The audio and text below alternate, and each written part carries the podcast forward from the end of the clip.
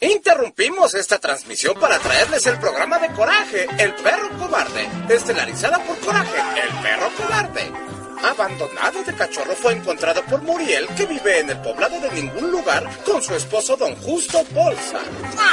Pero escalofriantes cosas pasan en ningún lugar y depende de Coraje salvar su nuevo hogar. ¡Estúpido perro! ¡Me hiciste ver mal!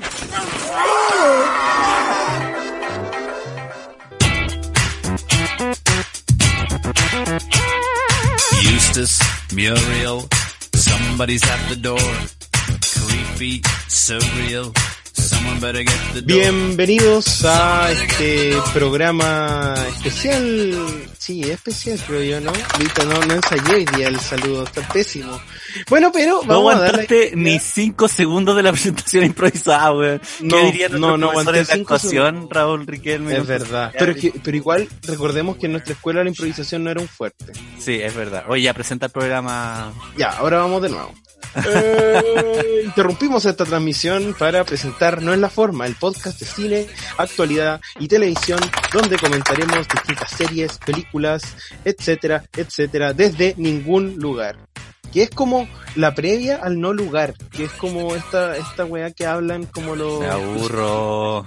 Ya, no, nada, ningún lugar, ningún lugar. El día de hoy me encuentro aquí, antes que, que nada, con, con mi compañero ya, que estamos capítulo a capítulo comentando todas estas series, un director, un coreano, eh, japonés, chino, taiwanés, ¿por qué no decirlo? Mario Monge es un trans eh, asiático.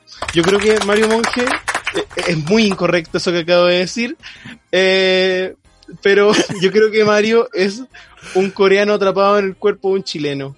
Gracias, Raúl. Gracias. Atrapado, perdón, no sé si esa palabra es correcta. Pero, No sé oye, si está sí, atrapado. yo creo que, esp- espérate, creo que esta es como la peor empezada de programa que hemos tenido como desde el capítulo 1, incluso cuando en el capítulo 1 estábamos súper ansiosos y hablábamos demasiado rápido, eso es mejor que en este momento, pero gracias por esta presentación, bueno, ustedes ya lo escucharon, quien me acompaña es Raúl Riquelme Hernández, dramaturgo y todas esas cosas que he dicho como siempre, y eh, nada, pues estamos, yo estoy, bien, estoy- estamos contentos de estar acá de nuevo, muy, con muchas ganas de hablar de lo de hoy, pero ah, no sé, para no seguir, ah, eh, por favor, presenta aquí a, a nuestro, nuestro estelar, ¿ah? Ah, sí, porque el día de hoy tenemos un invitado que hace rato queríamos invitarlo a este, a este podcast y es, eh, les presento a quien se encuentra aquí con nosotros, es Nicolás J. Fogt, periodista, cinéfilo, cineasta, eh, con un proyecto a desarrollar eh, sobre el humorista y tro- trovador, cantante Felo y que esperamos que vea prontamente la luz. ¿Cómo estás, Nico? Bien, bien, muchas gracias por la invitación. Me, encantó la presentación que le hiciste al Mario y la, la, la que me hiciste a mí, la verdad. Como, como decía detrás de escena, como que nunca me presentan como cineasta porque igual estoy empezando a poquitito, cumpliendo el sueño con mi camarita, camarita amiga. Así que muchas gracias. Pero aquí, de aquí, eh, aquí es que uno tiene que inflarse, inflarse el, el Y currículum. sacar el Sí. pe- pecho para arriba y todo eso. Sí, pues, definitivamente. Si no, nosotros en realidad no somos tan destacados directores ni dramaturgos como lo decimos. No, pues, Somos- verdad. Ahí, emergiendo. De hecho, diría que nuestra carrera como podcaster en este momento está siendo más prolífica que nuestra ca- carrera como teatristas. Uy, golpe bajo. Just Bueno, in the esas cosas pasan. Esas Sí. cosas pasan, sí. Hace como dos semanas me titulé periodismo, así que técnicamente Ah. soy periodista, pero no es, no es precisamente en lo que me estoy enfocando del todo. Estoy igual escribiendo algunas cosas, no sé, como algunos cortos, también escribiendo canciones, chistes, debo decir los chistes. Y- así que igual me estoy alejando un poco del periodismo, acercándome más a la comunicación, pero alejado del periodismo. Yo, yo vi una rutina, una rutina que hizo Nicolás J. Fogg en Valdivia, en, no sé si fue una rutina en realidad, eh, cambió la letra a una canción de Sí. Miguel Bosé Y nada, estaba muy entretenido. Así que yo, yo le tengo fe, le pongo mi ficha a Nicolás como humorista, Gracias, gracias. como Que- que, comediante. que se sepa que no es la forma podcast. Estuvo primero con Nicolás Fox aquí. Para que quede historia. Desde, desde el inicio, desde el Sí. inicio. No nos olvides, Nicolás, cuando estés en Hollywood. No, ahí cuando, cuando esté ganando el, el Oscarito, ahí les voy a mandar saludos. Así que Perfecto. no se preocupen. Cuando lo- Gracias. sí. Nada, no voy a decir nada. Eh, oye, ¿qué, ¿cómo están? ¿Qué, qué, qué- cómo está su cuarentena? ¿Están en su, bueno, tú estás en tu pueblo, Raúl, en, en los Andes. Yo estoy aquí en, en, en la calle y, y burros. Hoy día habían burros en la calle, el otro día había chancho en la calle. Me siento orgulloso. sí, bien, bien andino tu, tu, tu Sí. realidad, tu realidad andina. Sí. ¿Tú estás en Santiago, Nico? Sí, estoy en Santiago Centro, originario originario de Payaco. Debería estar allá, pero mm, pucha, como que me quedé acá un poco. Llegué el, el año pasado a vivir acá a Santiago con fines de la realización del documental y, y pucha, se me cruzó una pandemia, pues. Entonces estoy aquí guardadito, con la camarita guardada. Felo igual está en, está en cuarentena, Claro. población de riesgo. Entonces... Sí. Entonces ahí estamos con las medidas eh, prudentes. bueno, bueno. ¿Has Sí, yo estoy- algo? ¿Cómo? ¿Si has grabado algo ahora? Como ahora en cuarentena, Sí. eh, un par de videos con, con eh, Laurela, una cantautora que no, no sé si es posible que escuchemos en algún momento algo de ella, pero Lo sabemos, lo pensaremos, lo vamos a pensar. Mira, ojalá lo mediten, ojalá lo mediten. Y, y cl- claro, ella había acá conmigo, entonces estaba haciendo algunos videos con ella y también estoy haciendo un, un cortometraje bien, bien ahueonado, la verdad, que es de un lápiz boxeador que está siguiendo sus sueños. Así que eh, eso es todo lo que puedo adelantar hasta que, no sé, lo suba alguna Wow. parte. Bacán. Qué buena idea, weón. Oye, Oye. no- sí, no, eso que, mm, bueno, estamos en un reino. Estamos en un Estamos en el reino. reino de Chile. Yo creo que estamos como retrocedimos a la, a la monarquía en este país. Desde, como extrañamente hemos sufrido como ese retroceso temporal. Lo hemos podido comprobar a través de las últimas noticias que nos han llegado esta semana, que ya igual han sido súper comentadas, entonces no, no le vamos a dedicar tanto rato, pero tuvimos ese magnánimo funeral de Bernardino Piñera, esa realidad que no la puede tener nadie más que el rey, pues, weón. Como- acusado, acusado de, de pederastia. Sí. Bernardino Piñera, viejo cerdo. Sí, po. Mierda. El otro día me da risa porque me decían como, oye, ustedes las weas que dicen en el programa, como se reía a propósito de que el programa pasado yo dije como, oye, al fin se fue ese viejo concha de su madre, y me decían como, weón, está en un podcast, y yo como, me importa nada, weón, nadie escucha esta wea. Como, Y si no, eh, que nos echen. No hay un Consejo Nacional de los Podcasts tampoco, pues, así que No, da lo po. mismo. hay que aprovecharse que el podcast en este momento está tan poco regulado, es un género tan nuevo, Mm. sí, que no, que no, no nos va a pasar nada, pero sí, se murió Bernardino Piñera, que dijeron que no era de COVID, dijeron que el protocolo estaba cumplido, que, que los artistas ni los fotógrafos no contaban, entonces estaba todo súper bien. Y al día siguiente pidieron ca- ca- de- nuevamente iba a decir caviar de jabalí, pero bueno, voy a decirlo así, caviar de jabalí y mousse, ¿no cómo era? O sea, de hecho, se comprobó, no sé, no sé si cachaste la, en, en esas como detalles de las noticias, pero que esa orden de compra del paté jabalí y todos esos productos gourmet Ujú. se emitió el día 18 de mayo, que fue el mismo día que se proyectó la palabra hambre en el, en el, en esa, En la torre de, de de Movistar. telefónica. Sí, en el edificio Claro. de Telefónica Movistar. Como en la ironía máxima de la weá. Después se dijo, después apareció la Pepa Hoffman diciendo que ella cuando iba a la moneda eh, comía arroz con pollo y Eso dijo. sí. Y Una señora, o persona no Bueno, no grata, tiene de- límite, no tiene límite. y- Sí. y tiene papá torturador. Sí, y hijo, y dicen, hijo violador. Eh, Sí, yo leí la funa ayer. sí.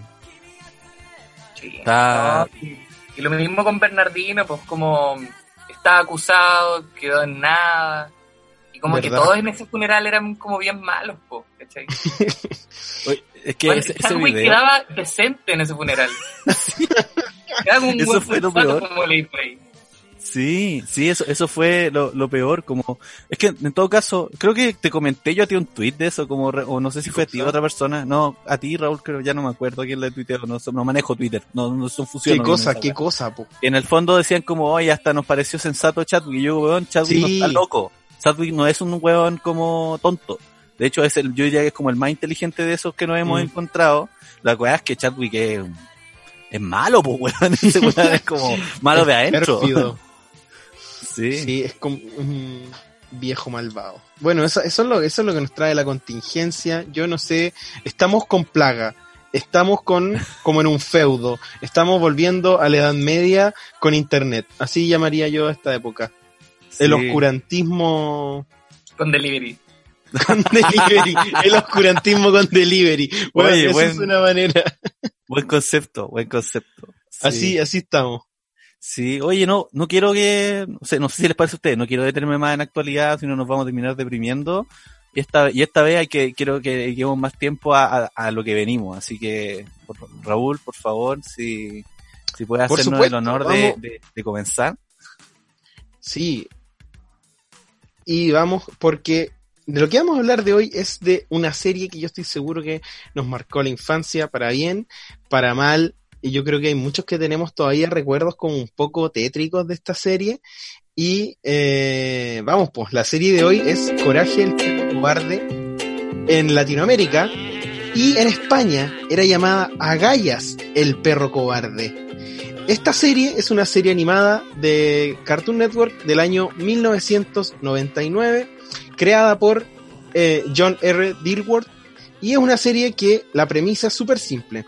Un perro quiltrito, rosadito, chiquitito, que se llama Coraje, y sus dos dueños, Muriel, que es una mujer escocesa, que es una mujer muy buena, con un corazón muy grande, y justo, justo Bolsa, que es su marido, que es un viejo concha su madre, que no tiene, estábamos hablando con el Mario, un viejo que no tiene redención, es un viejo que trata muy mal a Coraje, eh, lo trata de perro estúpido, lo asusta, eh, y básicamente la serie tiene que ver con todas las cosas, las tretas que hace Coraje por salvar su a su familia, que son Muriel y Justo, aunque Justo no lo quiera, pero tiene que salvarlo de todas las amenazas que llegan a ningún lugar, que es el pueblo donde ellos viven, que es como un, un, como un desierto en el que hay muy pocas cositas, ¿cachai?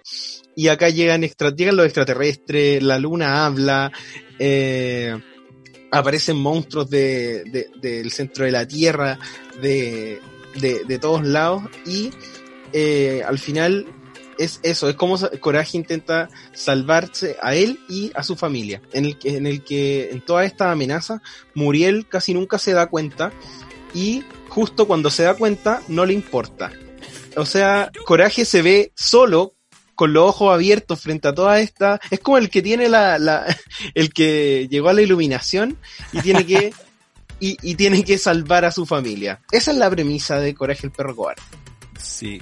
Bueno, eh, yo creo que una de las cosas que más me ha cruzado en internet respecto a Coraje es que to- casi todo el mundo de nuestra generación dice como, bueno, yo no podía ver estos monos cuando era chico, pero ahora los, pero ahora los vi cuando grande y me encantan, ¿cachai? Como uno, uno tiene como ese valor sostenido en el tiempo a propósito de que yo creo que, bueno, y el mismo John Dilworth lo dice en algunas entrevistas que estuve leyendo, que él tampoco entiende cómo fue que le, lo- le dejaron pasar todo lo que hacían con Stretch Mm. Films en esta, en esta serie, porque realmente se iban en unas voladas o in- in- metían un montón de contenido que estaba así eh, completamente fuera de los patrones como de la animación infantil eh, de, de la época como de una manera muy innovadora también a propósito de la, de la inserción como del CGI, de otro tipo de textura, que generaban esa sensación de incomodidad también, pues bueno, y que de hecho yo ayer y estos días viendo capítulos era como, que así como muy extraño, está como ese, el, de, pues, de todo el clásico como el rey Ramsés, que parece como este rey como Muy hecho bueno. como en ese. 3D,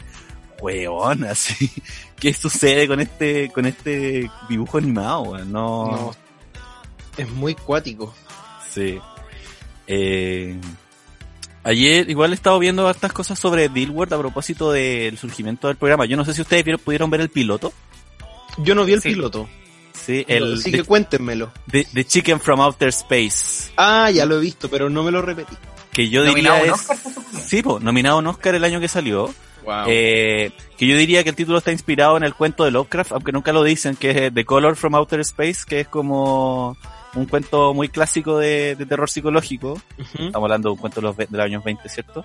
Eh, y que es este capítulo en el cual Coraje ve como su familia se ve amenazada por la presencia de un, de un, de un pollo o de una gallina, no sé qué, porque dice que es un chicken pero no parece un gallo, tampoco parece un pollo, es como un ganso, un pato, no sé, pero que viene del espacio y que básicamente pone huevos que si se lo come alguien se transforma como en algo, o en un pollo al menos por lo que vemos.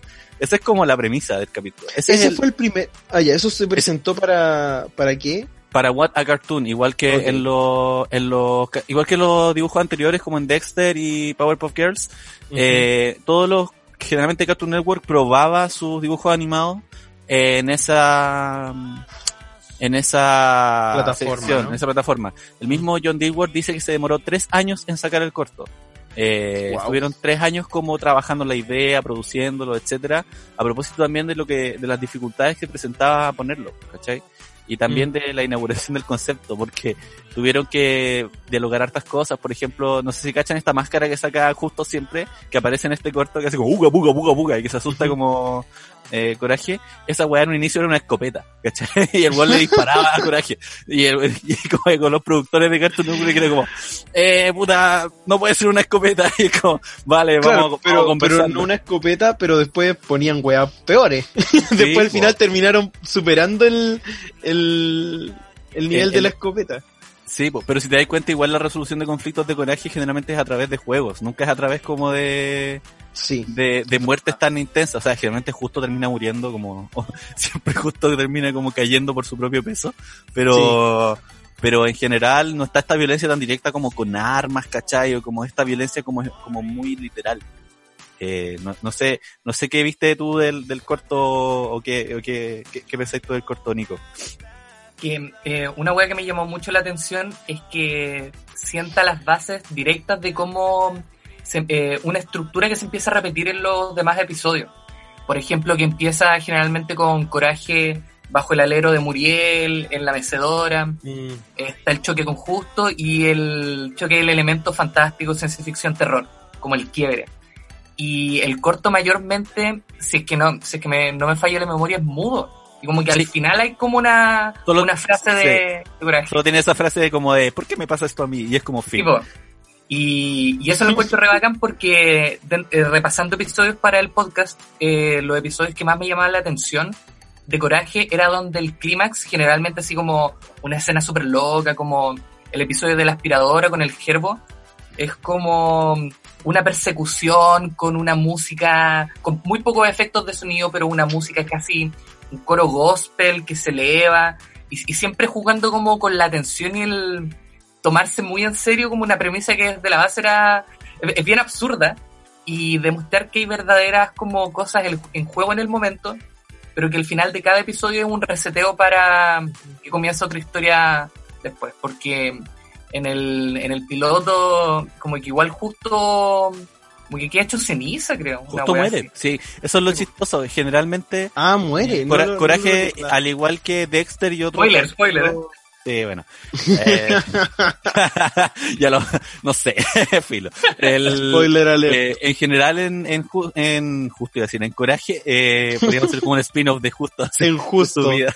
En, en Coraje, eh, siempre el mundo eh, termina como en un fin medio irreversible, pero que al siguiente capítulo se resetea nomás, pues, ¿cachai? Es, es como distintos cortos a raíz de la situación. Es bacán lo que decís respecto como al inicio de, de, de, como de que Coraje siempre está como al alero de Muriel, porque de hecho Dilworth cuando tiene un video en YouTube que yo vi que es muy bacán, que es él como grabándose así como en este formato de celular. Como Eh, sí, y diciendo como, bueno, y ah, se cumplen no sé cuántos años de que salió este corto y vamos a hacer algo, pero no, no, no tenemos nada, no tenemos las luces, no tenemos ni una wea, así que voy a, voy a, les voy a hablar de este capítulo y ustedes lo ponen ahí donde lo puedan ver y lo vamos comentando. Entonces el one comenta el, comenta el corto como a medida que lo va viendo y te va diciendo de quién son las fotos que están atrás, no hay que siempre hay como fotos de gente en este Bien. corto.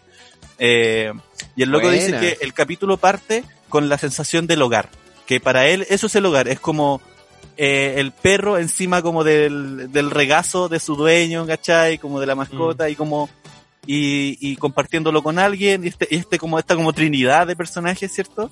Que además para él son como eh, un poco el mismo y un poco como distintas formas de ver la vida, ¿cachai? A propósito de que Muriel es optimista pura, ¿cachai? Y eso también tiene un problema, él dice, ¿cachai? Uno no Sí, puede como ver la vida bajo un, un solo velo, por así decirlo. Así como Coraje, de que Coraje solo le teme a lo, a lo, a lo exterior. po. Por eso digo también eh, siempre pienso como en Lovecraft, porque Lovecraft es como el temor a lo externo, a lo foráneo. Sí. De hecho, por eso también Lovecraft racista y todo lo que quieras decir de este weón. Eh, pero el, es, el, es el terror a lo desconocido. La Coraje- otredad. La otredad. Y, y, y, y Coraje siempre tiene temor a lo desconocido. po. Aunque incluso eso desconocido a veces no termine siendo malo, pero eso es lo bacán de Coraje además que en general su temor está justificado, po, porque en su temor está, hay algo hay algo realmente peligroso. Y justo que en realidad eh, es, la, es lo peor de todos nosotros, dice Lilio. ¿Cachai? Es lo peor de mí. Como es lo peor, eh, el weón representa lo, lo más penca de la humanidad, así, el weón es racista, es, es homófobo, es misógeno, trata como el pico Muriel, habla de que todas las mujeres son iguales, el weón es, es un hombre de mierda porque dice, él solo él puede arreglarlo todo, pero finalmente no puede arreglar nada, eh, es- el weón tiene todos los pecados de la humanidad presentes en sí mismo, en ese mismo capítulo del que hablábamos del rey Ramsés, el weón es la codicia y termina siendo condenado por eso. Bueno, eso, eso es lo bacán, que siempre además justo termina siendo condenado por quien es, como por sus, por sus errores. El- Es- en- dale, dale. es, es muy es muy cuático eso y, y eso mira yo anoté aquí unas cositas que ayer cuando veía veía coraje de que a propósito que recién lo mencioné un poco que me llama que me llama la atención de que siempre eh, a ver eh, que coraje es el que está más consciente de todas las weas que están pasando de es el único que las ve y por eso creo que podemos llevar, llevarlo a un plano más filosófico o, o espiritual, no sé, si es el iluminado o es como el weón que es capaz de... Es, creo que es la el weón que tiene dentro de todo, a pesar de que sea miedoso y todo eso, y que, y que con este relato y toda la serie nos va mostrando que este perro efectivamente no es cobarde, sino que efectivamente es el weón con, con más valor, que es, lo, que es una de las cosas más lindas de la serie, eh, es que siento yo que a pesar de, de- de que sea miedoso y todo eso, el weón eh, es como el más equilibrado, es como el más centrado dentro de, de Justo y Muriel y por eso es muy bueno que ten- estos personajes principales sean una triada, como que la- los tres personajes siempre te permiten como dos extremos y uno, y uno al medio, un poco como las chicas superpoderosas también, ¿cachai? Em, y frente a esto, eh, yo me daba cuenta, y lo voy a repetir, de que justo muchas veces se da cuenta de la, de la realidad de mierda en, las cosas lo que, lo están amenazando, pero se sigue comportando como un wea, se sigue comportando como un idiota, no le importa, o, o muchas veces utiliza esas weas a su favor, ¿cachai? Es un weón que, eh, a diferencia de Muriel, ¿cachai? Como que Muriel, eh, ella es puro amor, puro, eh, eh, todo siempre es para, para mejor, ¿cachai? Eh, yo, según yo, es como, me recuerda mucho a mi abuela, ¿cachai? Que es como eh, una mujer que, ayer lo veía y de hecho me, me enternecía caleta, sobre todo porque está muy delicada de salud estos días, y yo pensaba que siempre ve el, lado bueno de las cosas, ¿cachai? Eh, y bueno, frente a eso, como, se paran frente, fre- como bien lo decís tú, cómo se paran frente a la vida, y que, y que Coraje al final es el único que es capaz de ver la, la, la realidad como... Es que es muy raro y aquí podemos entrar en distintas capas. No sé qué piensan ustedes. Quiero abrir esa cuestión con respecto a ver la realidad a través de Coraje, que él es como el que la ve eh, realmente y, y hace algo. ¿Cachai? Como el, el, que, el que se moviliza. Mm. Eso, me perdí un poquito, pero, pero como para comentar eso, esas Hay algo, hay algo re interesante que, que me surge en base a lo que decías, que noté en la serie, si bien no, no me topé con ningún episodio que explicitara el hecho, tanto Muriel como Justo usan lentes y son como bien cegatones. Entonces igual está este concepto de que son dos personas que están cegadas por sus propios extremos, como Mm. el extremo de la bondad que tiene Muriel y el extremo de saco hueas que tiene Justo, pues, ¿cachai? Y Coraje viene a ser el punto medio y hay una wea bien interesante que me pasa, que son estos micro momentos cuando Coraje le intenta explicar a ellos lo que está pasando. Y habla cosas Sí. como sin sentido Sí, sí, sí, y sí. se empieza como a, a mutar, cambia de cuerpo y generalmente son referencias textuales como a más cosas de la cultura pop, a películas, a cosas relacionadas al personaje en cuestión y a su mitología. Eso lo encuentro re interesante porque cada episodio aprox dura 11 minutos, como Mm. eh, bajo la lógica clásica de los bloques de 22 minutos, los comerciales entre medio y todo eso. Y en 11 minutos eh, es muy complicado contar una historia eh, como que le metan harta mitología. Y eso es algo bien interesante que tiene la serie igual, pues como te, te presenta estos extremos, eh, como hablabas tú, el personaje que ve esta realidad y que trata de interpretársela a sus seres queridos a través de, de, de- de iconografía bien eh, recurrente como en la cultura pop bien conocida. Entonces para el espectador resulta como muy obvio lo que está pasando porque aparte de ver el contexto es como, ah, está, se está hundiendo como el Titanic, significa que están palpitos, no sé. Sí. Y, y como, y aparte, y eso igual lo encuentro interesante bajo la lógica que son su, las personas con las que vive Coraje son dos abuelitos que viven en ningún lugar y que su gran acceso al mundo exterior es la tele. Que de hecho parte eh, la serie con un anuncio en la tele y bajo la lógica que siempre está este presentador, que le pasan weá y es como casi que su filtro de la realidad estando alejado es la tele De cuático. Coraje le trata de explicar eso, pues, y tampoco cachamos mucho porque son bien segatones, tanto no sé, como ética y moralmente, como físicamente no entendiéndole un perro que les habla. Sí, Que- quería, quería detenerme en ese, en eso que hablabais de Coraje transformándose a propósito como del estilo de la serie, porque a Dilworth, y se le nota mucho, Dilworth es fanático de Chaplin y de toda la comedia slapstick como, Mm, como clásica, ¿cachai? Y de hecho él propone siempre, y cuando habla un poco de Coraje, porque puta que le, lo, han- lo han entrevistado Caleta como en podcast, y incluso hay una entrevista cuando vino a Chile que se le hace como una niña chica, sí, hay como ¿En en, el- serio? como en Providencia, en el municipio, ¿cachai? En el centro cultural. y el loco siempre habla de que lo que él quería con Coraje era que se hiciera humor con su cuerpo. ¿Cachai? A él no le interesaba tanto Mm. hacer como comedia de situaciones, a propósito, o sea, no, sí situaciones, pero como comedia dialogada. Y si te das cuenta, como en Coraje, los chistes como dialógicos son solo como él diciendo como, y mi nombre no es tanto, o como puras weas así, como... eh, Pero son puro- buenos, son buenos esos chistes que Pero siento bueno. yo que, más que Pero situación, son como cosas que agrega. Sí, como- son, como, son como pequeños, como gags así, pero muy mínimos. Pero en Sí. el fondo la comedia de coraje siempre es física, siempre es gestual. Y Mm. de hecho tiene la lógica del cine mudo, que es como la música que acompaña, lo que decías tú, pues, a propósito como de toda esta música que le da el contexto y que, y que funciona en torno a la acción física de coraje. pues, Y por eso es que coraje además puede transformarse, puede, sus ojos crecen, su boca crece, como que no hay una lógica realista en ningún Mm. caso ahí.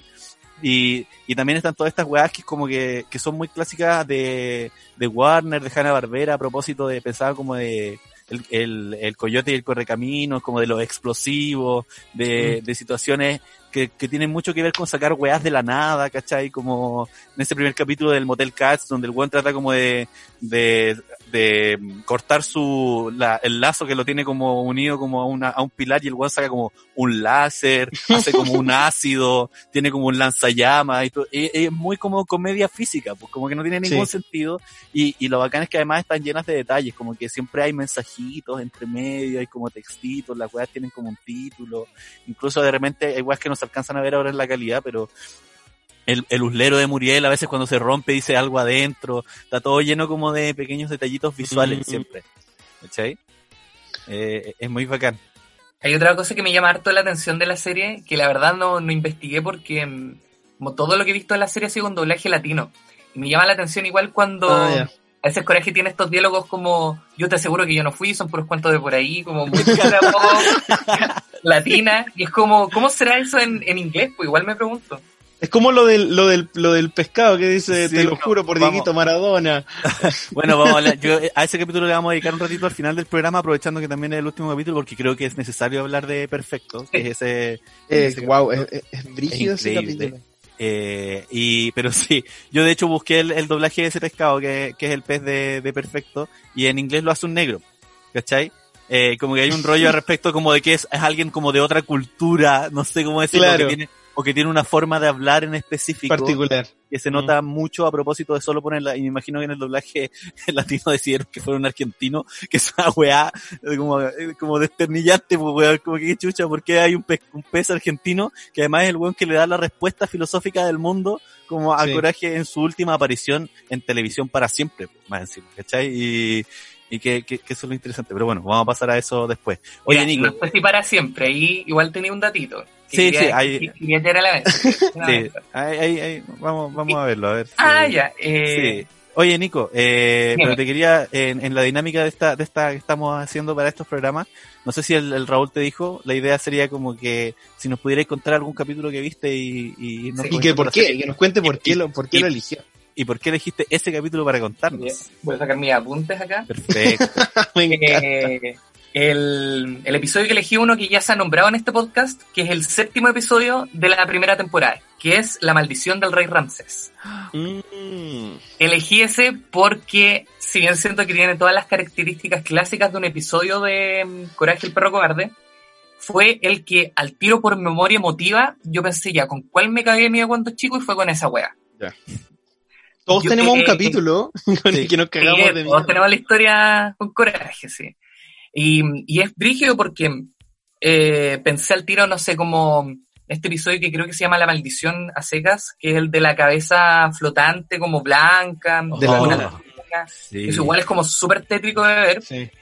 pero recuerdo que cuando chico lo que me impactó mucho fue este quiebre que se generaba con el con la experimentación con animación digital en ese episodio y cómo hacía que so- sobre todo en como comienzo de los 2000 cuando recién se estaba innovando onda cuatro años o cinco años después de Toy Story recién trabajando estos, est- estos terrenos en términos de animación aparece esta figura que, que on- se ondeaba como con el viento y tenía una voz muy tétrica y que Sí. aparte se sentía como una amenaza para los personajes, para justo por ejemplo cuando le habla, estando muy lejos de la casa. Y eso igual lo encontré interesante, como estaba el sentido de intromisión y de la amenaza del mundo exterior, pero igual era como con cierta distancia y eso lo encontraba particular.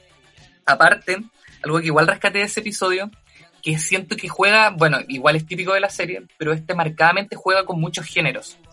El episodio parte como casi con un, como un drama de gángsters, que los están persiguiendo desde un helicóptero y tienen algo escondido. Y ahí se da, eh, se da cuenta que en la tabla la esconden y después empieza todo el rollo de eh, la parte del episodio enfocado en Coraje, Muriel, justo. Después, eh, justo encuentra la tabla y va a un personaje que es el profesor Fritz. Es como estos, estos arquetipos que igual iban apareciendo mucho en la serie como el tipo bajito que era calvo o este bigotón, este bigote naranjo muy marcado. Hay y mucho ahí- viejo, además todo, casi todos los personajes son viejos. Y que son los recurrentes además. Son Sí. como, Sí. los ocupan, y me parece que lo- los ocupan en distintos roles y da lo mismo. Como, que hacen de todo. sí, como que el Paco es siempre el mismo, no sé si se han dado cuenta. Siempre es el mismo Paco. Sí, y, el, y el doctor. El Sí, doctor El igual. doctor, qué gran personaje el doctor. Sí.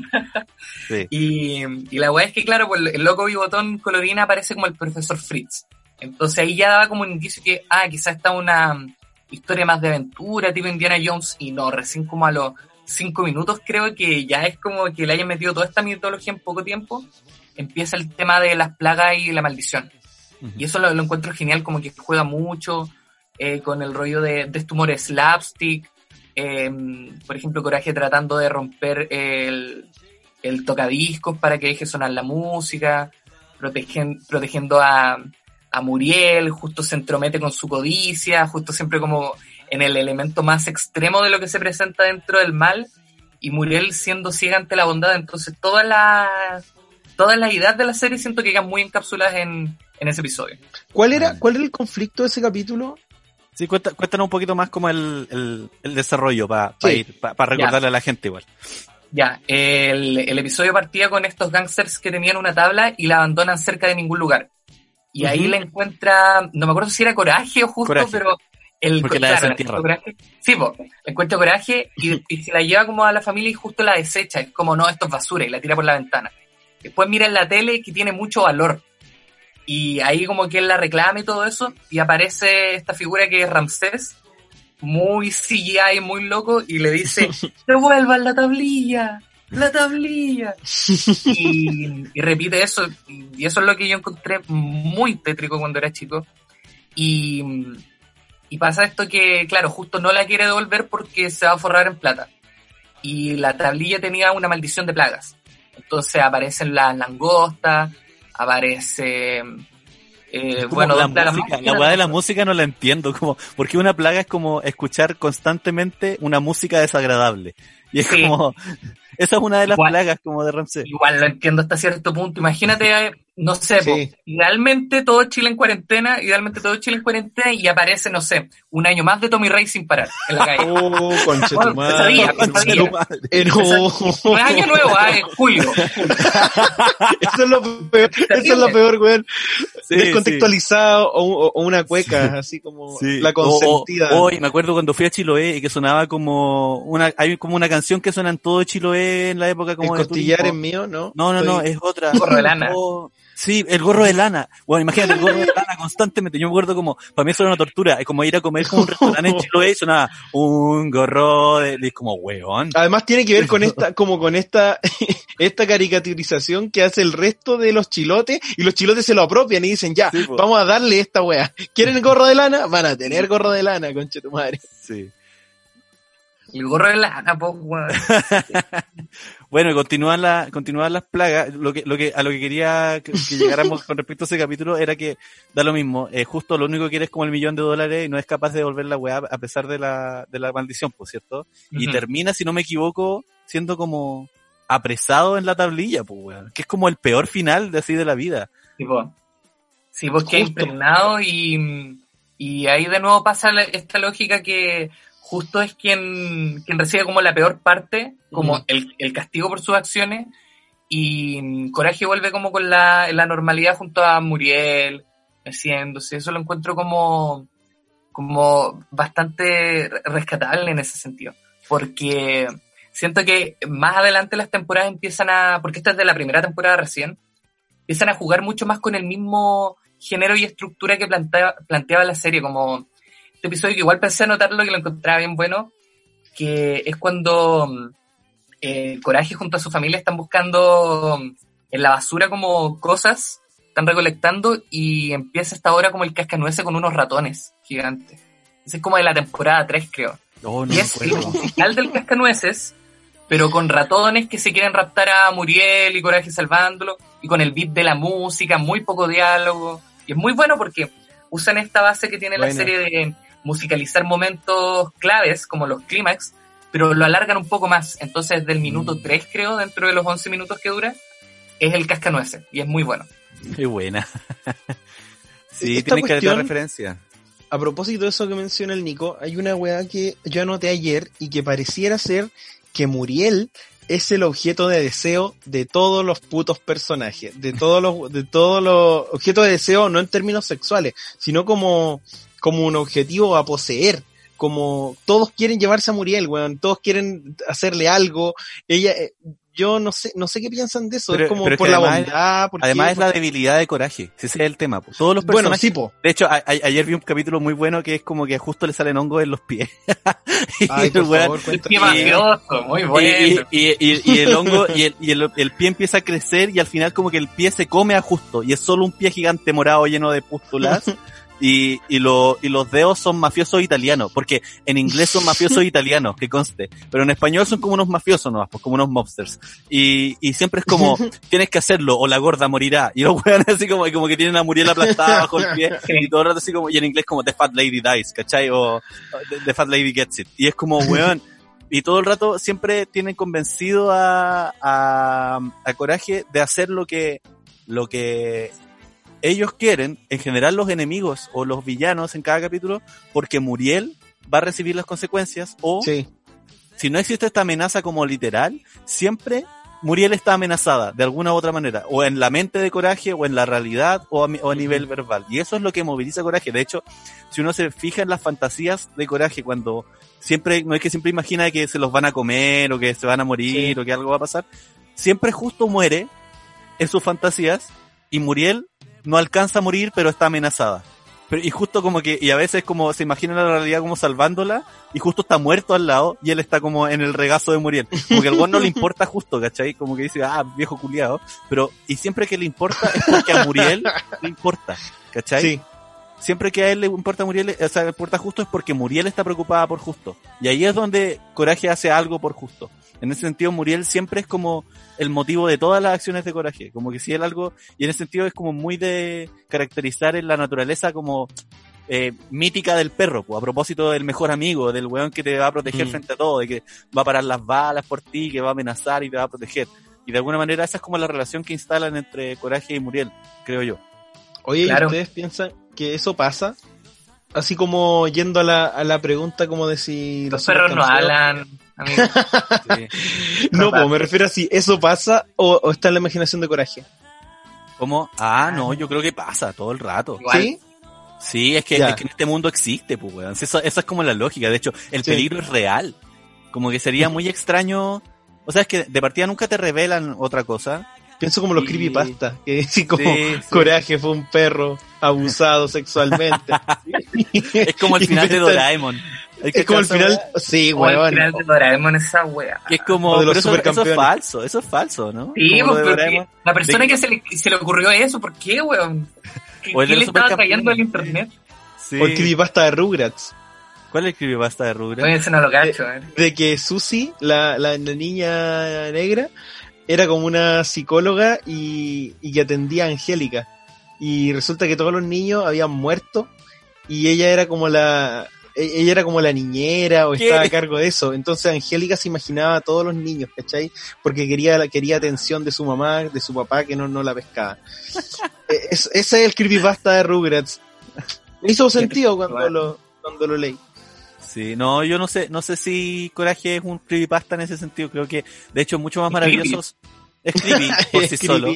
no es y, pasta. Y, y creo que sencillamente es como lo que es, a propósito también de que cuando uno, cuando le pregunta, cuando uno, como si yo lo entrevistara, cuando la gente le pregunta a John Cuando uno le pregunta, a, a Dilworth, a mi amigo. eh, sí, cómo, qué, qué pensaban ellos a propósito, y también todo el mundo dice como, oye, pero ¿qué significa esto? ¿Qué quiere decir esto? Y el weón dice como, da lo mismo, como nosotros lo estamos pasando la raja. Eso es como, Mm. siempre dice como, bueno, estábamos súper entretenidos como desafiando los límites o expandiendo los límites o viendo hasta dónde podíamos llegar con esta weá. Y por eso es que está el CGI, está como los intercambios de formato, de repente hay como stop motion, hay videos reales metidos entre medio. Sí, en el último capítulo hay mucho de eso, sobre Sí, todo con los sueños que tiene Coraje. Como que está quedando dormido, viene un fragmentito de, de, de algo y, y son Sí. todos en distintas distintas estilos de animación. Sí, oye, quiero contarles un capítulo que vi, porque, bueno, igual este es como de los más mentados y, y en mi cabeza también es el que más recordaba, a propósito, eh, que es el La Máscara, que es un capítulo de larga duración, porque dura todo el capítulo, pues no es un corto de dos, no, no es un corto de 11 minutos, sino que dura los 22 minutos, más o menos, los 20 minutos, y que es un capítulo que fue vetado en Estados Unidos, a propósito de las temáticas que trataba, porque encontraron que ya, ya creo que ya se había pasado, ¿cachai? En volada, yo creo que igual en ese sentido en este capítulo se pasaron un poco a propósito de la temática. Eh, la máscara, si no me equivoco, no ¿De qué temporada eh, es? Esto es lo que no me puedo acordar, no sé si lo podéis buscar tú mientras tanto, Raúl. Eh, creo que es de la primera, pero no estoy, no estoy seguro. Vos Y dale es- nomás. Sí, es un capítulo eh, que comienza con la llegada de una extranjera, que insisto, eh, voy a insistir en esta idea de que siempre hay algo con respecto como el miedo a lo desconocido, el miedo a la otredad, al, a los foráneos, ¿cierto? A lo Está en. Coraje, en Coraje y que además Coraje siempre recibe con miedo y llega como una desconocida o una figura desconocida vestida de blanco y con una máscara Es blanca. de la cuarta. Ah, de la cuarta, bacán. De la cuarta. Eh, que llega con una máscara que tiene como facciones de mujer esta máscara, es muy, muy creepy. Y que lo primero que hace cuando llega, ve a Coraje y dice, los perros son malos. Y la loca agarra como una, como un lavamanos, que tiene, no sé por qué tiene un lavamanos en la mano. Y, y, y le empieza a, le empieza a sacar la chucha a Coraje, weón, y le pega, le saca la chucha, así lo deja, pero en, lo deja con chichones, así para el pico. Y Muriel aparece y dice como, oh, en su infinita, en su infinito Bondad. optimismo y bondad, eh, oh, Coraje, tienes una nueva amiga. y es como, que, oiga, no quiere quedarse a comer y la loca le invita a, a comer y que a quedarse a la casa, porque además como, eh, como es de campo y no sé, escocesa, muy como familiar y todo. Y, y la loca lo único que hace es acosar a Coraje todo el capítulo, o la mitad del capítulo, como sacándole la chucha, en un momento como que lo ponen en un sopapo y, y empiezan como a destapar el baño como con coraje en el sopapo. Y no nos Y- cuentan todavía por qué hace Y- eso. no, y, y de hecho, eh, en un momento justo se, se enoja, porque sí, porque siempre se enoja con los invitados y con todo.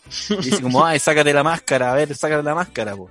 Y la loca se enoja y ahí la saca en cara y dice como, tú no podías arreglar nada, le dice a justo. No, tratáis de arreglarlo todo y no arregláis nada. Y tú, le dice a Muriel, eh, también tienes algo que esconder, porque todas las noches, no sé por qué lo sabe, no entiendo por qué, pero muestra como que todas las noches Muriel baja y abre el refri y se come como un pastel escondido, así. tiene como su, sus vicios. Y bueno, la weá es que al final te- revelan de que esta, esta persona con máscara es una gata que se escapó de un loco que se llama MacDog, un perro, y, y que se escapó porque sí, es como- el weón es como un pimp, es una weá muy rara, porque no sabéis si es como, hay como prostitución entre medio, hay como esclavitud sexual, es una weá muy... La, la vibra es heavy. Sí, en en ese capítulo la cosa es que Coraje, por, por, eh, se- eh, por razones muy erróneas igual, le roba como su cosa más preciada a, la, a esta gata, como en la noche, y se escapa, y después se entera de que esta cosa que le robó, que era un ratón de peluche, era un regalo de otra, de otra chica que se llamaba Bunny. Y que ambas estaban como presas un poco de este MacDog, especialmente Bunny, porque Bunny se involucró con él y él es un weón muy tóxico, muy abusivo, muy esclavizante. Y Coraje, de alguna manera, decide ir a rescatar a Bunny, ¿cachai? Ir a buscar a Bunny. Y, ahí la vemos, pues. Y, y, y Bunny realmente está muy, muy esclavizada, como una relación tóxica de un weón muy abusivo, que es este weón McDog, que es como una especie de Doberman. Eh, como, con- con- no sé si es Doberman, no sé qué tipo de perros son en realidad, no sé. Sí, creo nada que sí, era, era un Doberman. como con estos sí. como con hocico alargado y la, la wea. Y, y la cosa es que Coraje logra rescatarla. Bueno, Coraje es muy, insisto, muy capaz. Es un weón muy capaz, si eso es lo más brígido. Es un weón que es capaz de sacarle la chucha a dos Doberman, porque el weón además está acompañado de dos esbirros, ¿cierto? Eh, y el weón le saca Los la chucha. Los secuaces, rescata a la, a la, a la Bunny, que es una conejita, eh, y, y se van. el McDog los encuentra, los persigue un- con un auto, Coraje se sube al auto, pone el auto como en las vías del tren y al final logra escapar justo al último momento y McDog es aplastado por el tren y muere aplastado por un tren. Y al final, eh, Coraje rescata a Bunny, eh, y en el tren se nota que se va Kitty, que es la otra, la otra niña que había escapado, y, em- y ambas se escapan juntas, como amigas, y también uno podría decir como, mm, al final como que se aman un poco, como que hay otro, hay otra relación aquí, ¿cachai? Sí, pues hay una tesis que dice que es una pareja lésbica. Sí, po. Y, y la weá es que al, y al final, claro, eh, Kitty dice como, hoy, en realidad no todos los perros son malos. Pero es brigio porque te, te, te habla como de esa experiencia so- sobre un tipo de persona y como de ese miedo y que en realidad eh, esas personas no tienen la culpa de tener ese miedo, ¿cachai? Hay como todo un rollo ahí, pero que extrañamente fue vetado en Estados Unidos a propósito de las temáticas tan fuertes que tuvo. Pero es un gran, gran capítulo. Creo que si alguien quiere repasar Coraje debería acercarse a este capítulo por todo lo que todo lo que implica. Y además está muy bien hecho. Aparte, ese episodio dura como media hora, creo. Como que Sí, igual pues, es eh, un poco más expandido que los demás. Sí, pues, o sea, lo que pasa es que no es un solo corto, sino que ocupan el, el, el largo completo del capítulo para Ah, contar la historia. Sí, Tiene un final feliz. sí, tiene un, tiene un final eso, feliz. eso es lo bonito. Igual, lo bacán es que Coraje, como siempre, tiene su recompensa y vuelve hecho pico después de todo esto que le pasó hacia la casa, vuelve hecho pico y Muriel está como en su mecedora en la entrada y el weón vuelve y se acuesta en el, en el regazo, como a descansar después de haber cumplido con su misión o haber hecho como su buena acción. Al lugar seguro. Sí, Y siempre tiene esta frase que a mí siempre me llamó la atención cuando yo era chico y me gustaba Caleta, que él decía, lo que hago por amor, que era como que todas las cosas que él hace, las hace por amor. Y esa weá creo que es muy bonita también. Precioso. Como, y que tiene que ver como con el trauma que tiene Coraje, po. porque ya en el Sí, último po. capítulo vemos cuál es ese trauma y por qué él no quiere que se vaya Muriel, por qué no quiere que, que, que se desarme este, esta cuestión que ellos que, que han construido, porque mal que mal, Coraje, Justo y Muriel son una familia, po. Y Sí. Muriel lo dice en, en uno de los capítulos, creo que hacia los últimos capítulos, ella dice como, esta es nuestra familia, ¿cachai? sí. Y, y ella- es ella, es justo, es coraje, es una familia disfuncional completa Y nuevamente pienso en las chicas superpoderosas y en esta serie, en cómo nos presentan eh, familias, bueno, el laboratorio de Dexter también en, en alguna, en alguna medida, pero igual tiene como más tradicional, pero Sí. como las familias disfuncionales en estas series noventeras de Cartoon Network eran como, bueno, si no, no, no podéis tener una, una buena serie si la familia no es disfuncional. O sea, como que parte también de la premisa es que en este caso son dos viejos que adoptaron a Coraje, ¿cachai? Que, que, que apenas se, se pueden el culo. Como, Es, Como- es interesante eso porque en el fondo Coraje está a cargo de muchas cosas importantes en la casa, pues, weón. sí, De hecho, en este capítulo que conté, Coraje tiene las llaves de la casa. Y el weón encierra a las personas en sus habitaciones. Encierra a Kitty Sí. porque cree que va a matar a los viejos. Y encierra a los viejos para que estén seguros. Y mientras Coraje no está, esto, el, el problema de los viejos es que no pueden salir de la pieza. y, Sí, y al final Muriel es la más capaz porque abre, abre la pieza como con un pasador de pelo, como con un... la vieja seca. Sí. Oye, quisiera hablar de otro elemento importante en esta serie que es eh, la computadora, como la única amiga que tiene coraje. Y también contrastarlo un poco con lo que dice el Nico, que si bien Justo y Muriel tienen la tele, Coraje tiene la computadora. Y Así que es. específicamente en este, y aquí me voy a ir en otro rollo, pero en el, en el año 99, 2000, que es esta serie, Internet tampoco estaba tan reglamentado ni tan restringido como lo está el día de hoy. Entonces es efectivamente un espacio más democrático y más libre, donde Coraje se pone a preguntar eh, la- la- las dudas que tiene, ¿cachai?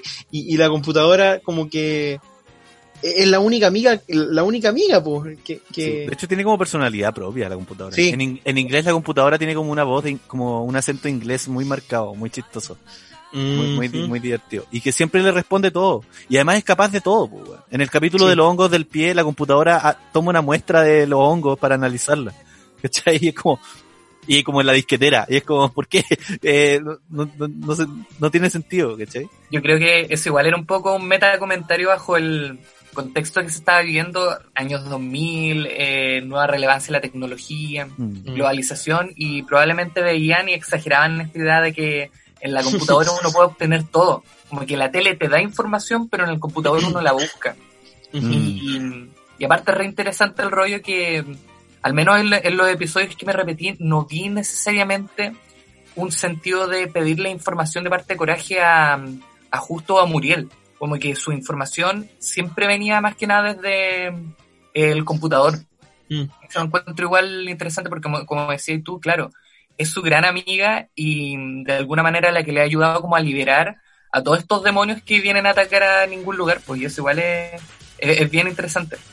Sí. Porque está, porque están mediados por la tele, po. yo creo que Coraje también, cacha, que- o sea, la, la tele los tiene, ahí nos vamos, nos ponemos inmediat inevitablemente, la tele los, los estupidiza, Como diría mi abuelo, en la caja del demonio. Mi eso abuelo. dice tu abuelo, Mi O sea, antes decían eso los pentecostales. Ahora mi abuelo tiene como tres teles en la casa, así que ya no le importa. ya no es caja, ahora son planitas, entonces ya, ya no, no, no hay problema, no hay problema. Sí, sí es verdad, el asunto de, de- de la tele es bien divertido. en general también muchos de los males vienen de cosas que ven en la tele. po. Cuando Mm. quieren comprar un colchón nuevo, es la tele la... Ah, no, ese es el diario. Bueno, hay un asunto con el diario y justo también a propósito de su necesidad Siempre. de leer el diario. Y además que el diario siempre ayuda a instalar como lo que va a pasar en el capítulo, a veces. Me acuerdo mucho del primer, del piloto, de que lo primero que te muestran es el diario de justo que dice, o sea, está en el fondo, pero dice como, se han visto alienígenas, ¿cachai? Como, al- al- a- como avistaciones alienígenas. Y ese es un capítulo sobre alienígenas, pues de hecho, del pollo que viene del espacio. Eh, Claro, pero- o, o con respecto a la tele, este episodio del Rey del Flan, no sé si lo vieron, que es de... ¿Cuál era ese? Tiene como, este- tiene como un emporio el flan y están viendo la tele, eh, como está terminando una película en blanco y negro y aparece un tipo y es como tienen que comprar flan. No me acuerdo las palabras, pero era como tienen que comprar Y quedan hipnotizados y ahí como que solo tenían que comer flan y se vuelve loco Muriel y Justo. Y de ahí como que Coraje tiene que ir a la fábrica del weón, se pone a pelear con él. Ah, y algo re interesante que, que, me, que me gusta de la serie es que lo- las fuerzas antagónicas de cada eh, episodio es muy particular en términos de habilidades que tienen. Como que siempre hay un quiebre, pero tienen una habilidad que es propia del personaje. Por ejemplo, así como, como Ki- Kitty creo que era, que tenía la máscara y el martillo, que eran como los elementos característicos de ella.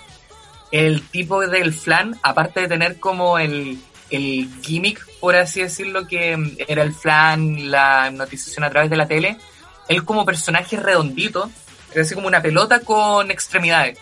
Entonces cuando peleaba con coraje se hacía pelota y giraba. Y eso visualmente da un elemento bien bacán porque eh, lo, lo, que me gusta mucho con lo que juega coraje es con la suspensión como de la creencia, como que uno tiene que creer lo que está viendo. Mm. Y juega mucho con este humor físico que ya se comentaba y, y da posibilidades bien bonitas bajo el rubro de la animación. Sí. Como que se puede hacer cualquier cosa en el fondo. Mm. Sí, de hecho, en el, en el mismo piloto, cuando pelea con el pollo que viene del espacio, no lo primero que hacen es pelear, hacen, eh, tienen como la competencia de grima. De grima así, grima clásica. Después de eso, eh, tienen un, juegan a las damas. Y Coraje también le gana al pollo. Y después te, te, a, tienen como un gallito.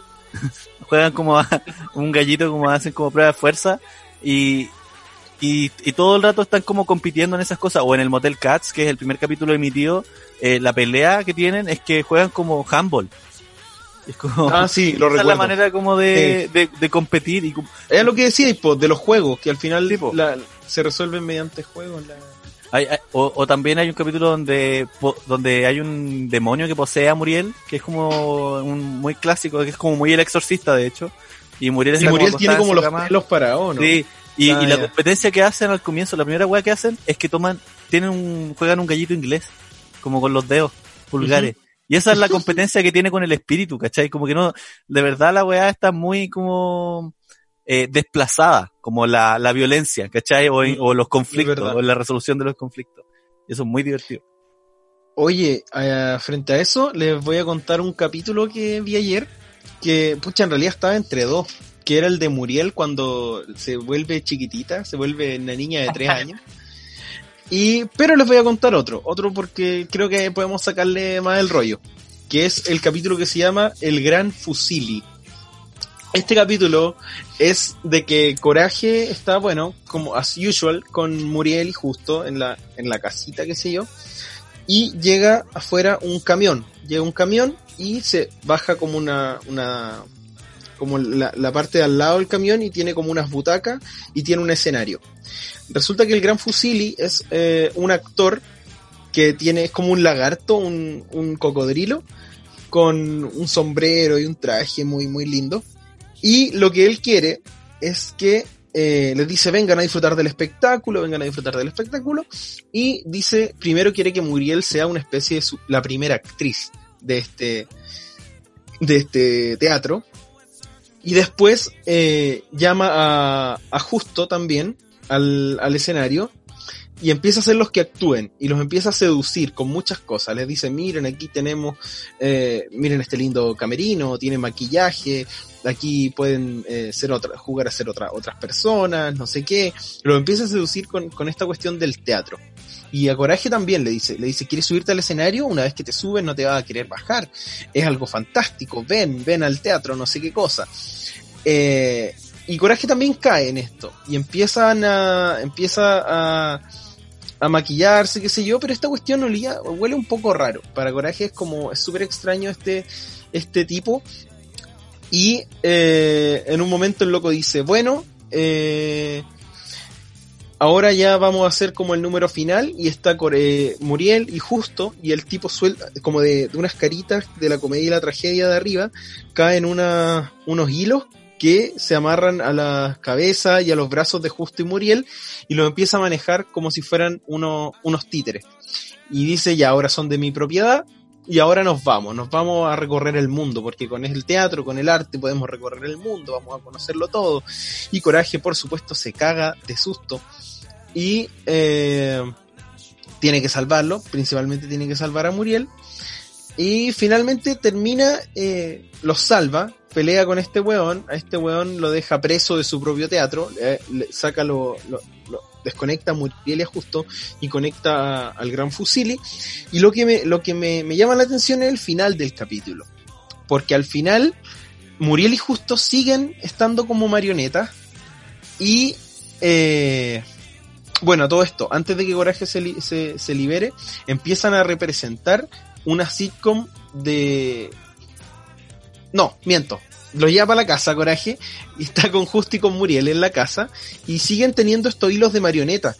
Y lo que hace Coraje, y esto se toman como su, su buena cantidad de, de tiempo en, en desarrollar esto, es que vuelven a la casa y Coraje lo que hace es que los empieza a manejar él, a Justo y a Muriel, y empieza a hacer lo mismo que hacen ellos en la vida cotidiana.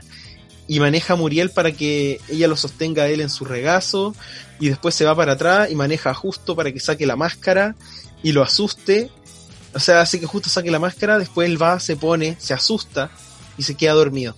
Y ellos siguen, quedan como marionetas en ese capítulo y no, luego no se ve cómo vuelven a ser normales. Encuentro heavy ese final. Yo Es- pensé ese, que iban a... eh, sí, ese, ese final es, es brutal porque en el fondo uno podría decir que Coraje lo que está haciendo es como resistirse a la pérdida de Justo y, y Muriel Y para Muriel. siempre, po. Exactamente. El weón como que los manipula para lograr continuar con ellos en su vida, po. Mm. podríamos decir que están muertos, que si ya no, ya no, Claro. ya no viven. en Eh, ese capítulo. es Pero encuentro heavy. Es muy duro porque él al final no- nos lleva a la idea de, de hogar, nuevamente la idea de hogar, la idea de familia y que in- incluso que justo lo asuste con la máscara tiene que ver con, con esa idea que tiene coraje de, de, de hogar, pues de, de cómo, del equilibrio, cómo se-. Exacto, y del equilibrio también. pues. No, es súper interesante el rollo como mm, lo que ya se mencionó anteriormente acá de cómo para mm, Coraje justo siempre es una fuer- fuerza antagónica. Y de hecho otro de los episodios que noté, pero como no, no le anoté el título, ahí fa- fallé como podcastero, que lo anoté como justo y sus Avengers. Porque hay un episodio de la, no sé si me equivoco, como de la cuarta temporada, que justo eh, tiene celos de coraje porque Muriel pasaba más tiempo con él. Entonces, él reúne a gran parte de los villanos icónicos de la serie. Lleva a Katz, lleva a Lequac, lleva a, um, al pie mafioso. Y está como toda, este, ¿cómo se llama? Benton Tarantella, que es este director que es como Quentin Tarantino. Los tiene a todos y en el sótano arma una especie de secta donde están todos encapuchados y empiezan a torturar a Muriel y a Coraje solamente porque justo no, no se sentía cómodo con, con este patrón recurrente de que Muriel le daba cobijo a, a Coraje. Oh. Entonces, como Celos que- y venganza, perdón, celos y venganza se llama el capítulo. Así es, celos y venganza. Y, y es bastante particular porque ah, ni siquiera está esta idea que justo le podría dar como cariño a Muriel. Que es, el tema es que no se le está dando el cariño a él. Y esto, se- y esto Mm. es como constante en la serie, el tema de, de, la, de la entregar la bondad y la búsqueda de afecto. Como muchos personajes están en búsqueda del amor, eh, tienen conflictos eh, de amor, eh, búsqueda de, del entregar cariño, el- la falta de cariño como detonante para villanos, fuerzas antagónicas, y que ya es algo que en el, en el episodio pareado, que es el episodio final de la serie, eh, se denota así como en, en la máxima expresión, porque es cuando está en la primera parte que es como la historia y el origen de Coraje, y después Mm. el episodio perfecto, que ambos hablan con el tema de afrontar eh, las propias nociones de amor y el afecto que se recibe. Mm. Sí. Eh, eh, en el fondo uno puede darse cuenta que, que igual están tratando de desarrollar ciertas preguntas bien, bien Profundas. Oscuras y oscuras Mm, claro. también. ¿cachai? A propósito de, no sé, por lo que decías tú, de aceptar la pérdida de, en, en el Gran Fusili, ¿cachai? O, Sí. o el rollo como lo que también decías recién tú, Nico, como con respecto como a esa noción del amor, ¿cachai? Como de la posesión o de enfrentar como la, la, el apego, ¿cachai? etcétera. Creo que hay harto, hay harto más que ver en, en Coraje. Así que eh, vamos a hacer ahora nuestro corte de sección. Ah, ¿cómo me fue? Ah, que echaron esa, Maravilloso. esa, me, encanta, ese, me encanta ese sorfeo, ese ese sorfeo. sorfeo. No, si estoy aprendiendo, güey. Eh, así que vamos a ir al así. Sí, vamos a ir al corte de esta sección. Eh, volvemos con las recomendaciones y después nos vamos al segundo bloque. Nos vemos. 東に向いてるラインめがけて差し込んだ光に瞳を開いたら昨日の暗闇を濡らしてた雨音かすかに思い出して表はきっと透き通るような空の色慌てて飛び立つ翼よこんな朝のような心になれそうな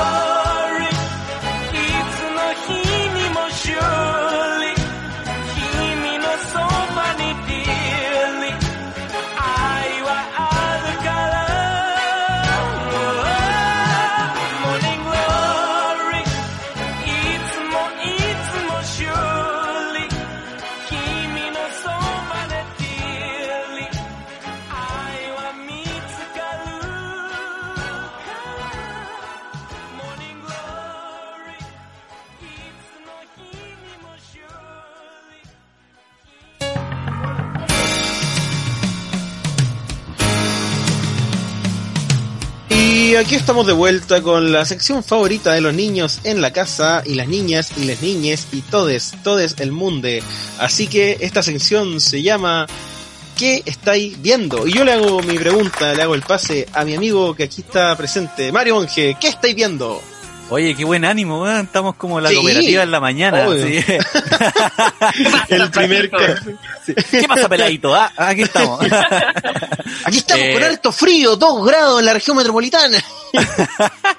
Mauricio Israel, Mauricio Israel leyendo las noticias y pueden poner la, la canción Marco esa, Marco Antonio Solís. ya, bueno. Eh, ¿Qué estoy viendo? Bueno, eh, he estado viendo hartas cosas, pero hoy día quiero hacer un cambio en mi, en mi repertorio de qué estáis viendo y les voy a contar de algo que estoy escuchando.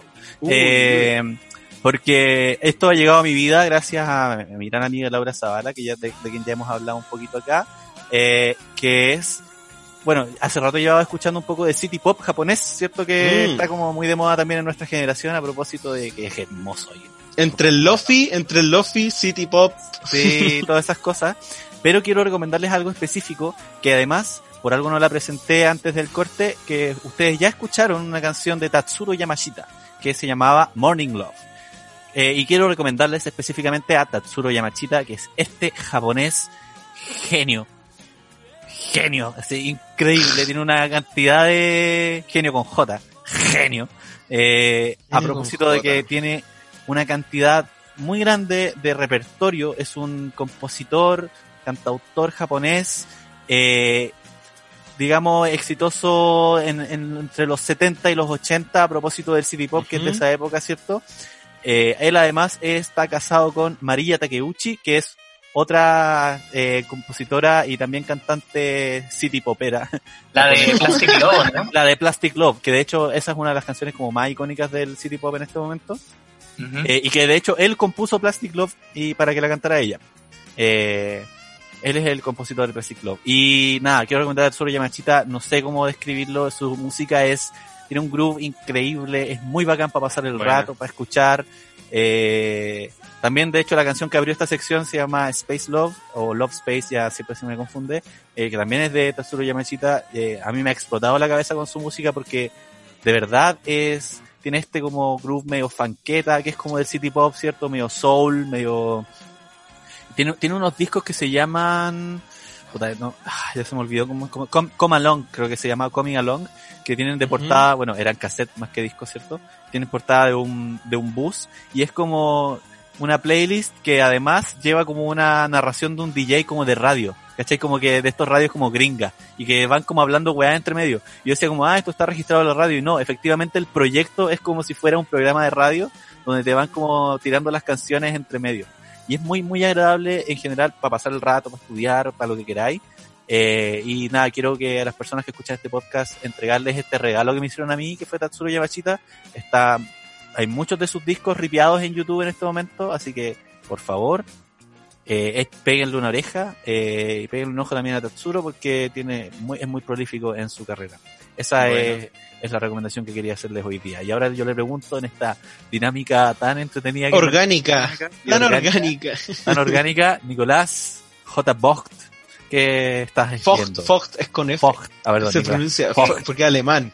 ¿Qué, qué estás viendo, Nico? Estoy viendo, estoy, estoy viendo qué hacer con mi vida, la verdad, pero Todos. eh, en, en el entretanto, puta, es que igual soy bien como iconófago, soy bien para ver weá, entonces lo, lo que me ha tenido como bien metido últimamente es la serie Barry de HBO. No sé si lo ubican. Ah, Sí, creo sí, creo que alguna vez hablamos en recomendaciones de esto, pero creo que tú lo vas a hacer mejor que yo. Sí. Eh, adelante. Sí, Barry, Barry, yo entré a Barry sabiendo nada, honestamente. Fui eh, a ciegas porque es un proyecto que actúa y dirige, que esa es como la gran novedad, eh, Bill Hader, que es un comediante de fama de Saturday Night Live, eh, varios papeles secundarios más o menos recordables en comedias clásicas gringas, pero él tiene muy pocos proyectos en donde él sea como el cabecilla en sí. Y la gracia de Barry es que el compadre Bill Hader hace de Barry, spoiler, y Barry, entrando un poco en la, en la historia, habla de Barry, que es un sicario, que eh, tiene todo este pasado ligado a asesinato, a ser una persona fría, alejada de sus emociones, pero que en el inicio de la serie, y todo lo que voy a hablar va a ser el primer episodio, él se empieza a cuestionar si es que está siguiendo el camino correcto, si es que está tomando buenas decisiones con su vida, y dentro de los pitutos que le salía como sicario, eh, tiene que ir cerca a buscar un tipo cerca de una clase de teatro. Y él se encuentra con la noción de la performance, del declamar, del encarnar a otra persona. y esa mezcla es genial. Porque al igual que Coraje el perro cobarde, mira ahí como te dice el vínculo, eh, es una serie que mezcla elementos muy buenos, muy buenos. Tienes por un lado todo el peso, porque eso es lo que encuentro interesante de la serie, se le da todo el peso a lo que significa ser un asesino de sangre fría en Estados Unidos, pero sin dejar la parte lúdica que te puede entregar un actor cómico como Bill. Hader y un elenco en donde, no sé, pues el profe de actuaciones es Henry Winkler, que es un seco. Increíble personaje. Y, y es bien interesante porque mm, eh, algo que me llamó la atención y que yo tenía un poco de miedo y resquemor con la serie era que se va a analizar un poco el tema de los asesinatos en post de chistes. Y mm, Ujú. bajo como la, la premisa seria que planteaba la serie, que se perdiera un poco eso. Pero algo que encuentro muy notable de ella es que banaliza y hace muy cómicas las interacciones de los personajes, los sicarios, los asesinos, la gente del mundo del teatro, pero sus acciones tienen el peso que tendrían en el mundo real. Hay consecuencias, hay quiebres. Y eso lo encuentro muy particular porque no, no hay banalización de los hechos, sino de los personajes. Y ahí recae lo cómico. Hay, hay un- uno de mis personajes favoritos, el, el sicario Nojo Hank, que mm, un tipo calvo que no tiene cejas y es como súper carismático, como Ay, que de la, roba de la llega a mafia. su casa. ¿Cómo? Es de la mafia ¿Chechena? chechena, Chechena. ¿cierto? Sí, Sí. Sí, bo. y le, le ofrece tragos, que cómo están, cómo está la familia, los cabros chicos, y, y es un personaje muy afable. Entonces te presentan un tipo que está en un contexto de la maldad pura, pero que su manera de hacer redes y contacto es, es un tipo demasiado carismático y buena onda. Entonces, que jueguen como con las expectativas es genial, sobre todo pensando en casi el comentario meta que se genera en la serie de un sicario que pasa a ser actor, un mundo que no conoce y que al parecer es bueno, ahí tienen que ver la serie. Y eh, el hecho que Bill Hader es un tipo más que nada conocido por roles cómicos, en poco formato, o sea, en formato de tiempo corto. Y aquí el loco dirige la gran mayoría de los episodios, los protagonistas, los da todo, y es casi como su propio salto a otros rumbos. Eso lo encuentro bien particular. Sí, igual, igual hay una reflexión ahí, creo que también la mencionamos en su momento, que a mí me gusta mucho, que es a propósito del si se puede cambiar, o si, o, o sea, Sí. puede, puede alguien como Barry tener una oportunidad después de haber sido como un asesino a sangre fría toda su vida, y es como, primero, ¿se puede él dar ese lujo como persona a sí mismo? Y pueden los, podrían los demás llegar a entender lo que él es o lo que pasó, y, y hay como una reflexión sobre lo humano ahí, sobre cuánto Sí. peso tienen tus acciones. En el fondo a Barry lo persigue para siempre ser asesino, ¿cachai? Es imposible que se lo saque encima, pero también hay como un deseo de sacárselo de encima, y eso es como lo interesante. Eh, creo que, Y las ganas de una segunda oportunidad. claro, po. Claro, y en base a esto, como es un secreto que no muchas personas conocen, el tema que sea sicario o no, lo saben más que nada sus colegas y todo eso, juega mucho con el rol cómico y con la atención misma de un thriller, el tema de ir revelando información de a poco, Mm. como muy tentativamente, jugar que la revelación sea como con un enfoque cómico, que sea un- de un carácter súper serio y genere el quiebre tonal en la, en la narrativa, y eso es bien particular y, y que es algo que igual se veía en, no sé si ubican esta serie Coraje el perro cobarde, que, donde se observa No. claramente, No, se observa no claramente el tema de, no sé, pues como hablan delante que eh, originalmente justo iba a dispararle a Coraje, como que la amenaza era como con una escopeta. Ah, eso lo escuché en un podcast súper bueno. Eh, que, que ¿Cuál? salió el otro día, se llama No es ¿Cuál la podcast? forma podcast, ya no. Buena. Eh, no. Estamos entrando en un, estamos entrando en un agujero negro del cual es muy difícil salir. Sí, así que, Nico, eh, entonces tenemos Barry de HBO, ¿cierto? Eh, Sí. Está en HBO Go y en tu torrent más cercano. Perfecto. Dos Y ahora, Nico, temporadas, 10 episodios cada una. Te corresponde hacer esta dinámica y pasar y darle el, el pase a, a Raúl. Tienes que hacerle la pregunta de la sección. Raúl, ¿qué has visto?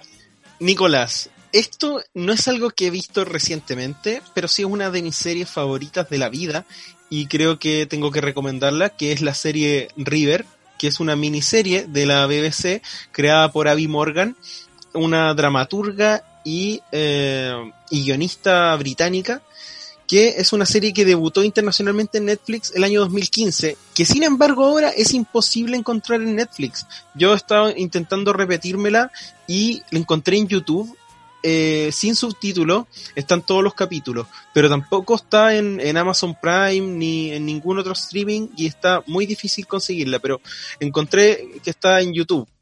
Medio flight de decir vean esta serie por YouTube, pero bueno, así. Oye, hay así series como- buenas en YouTube.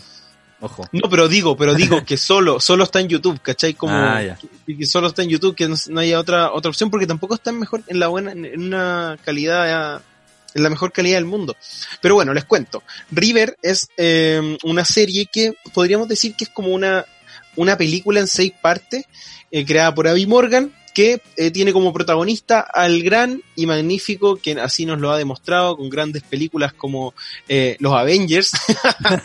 y Weón, citando como la parte más, claro, más por eso, como más pop, superficial más de su No. currículum. Lo hemos visto en eh, Piratas del Caribe también.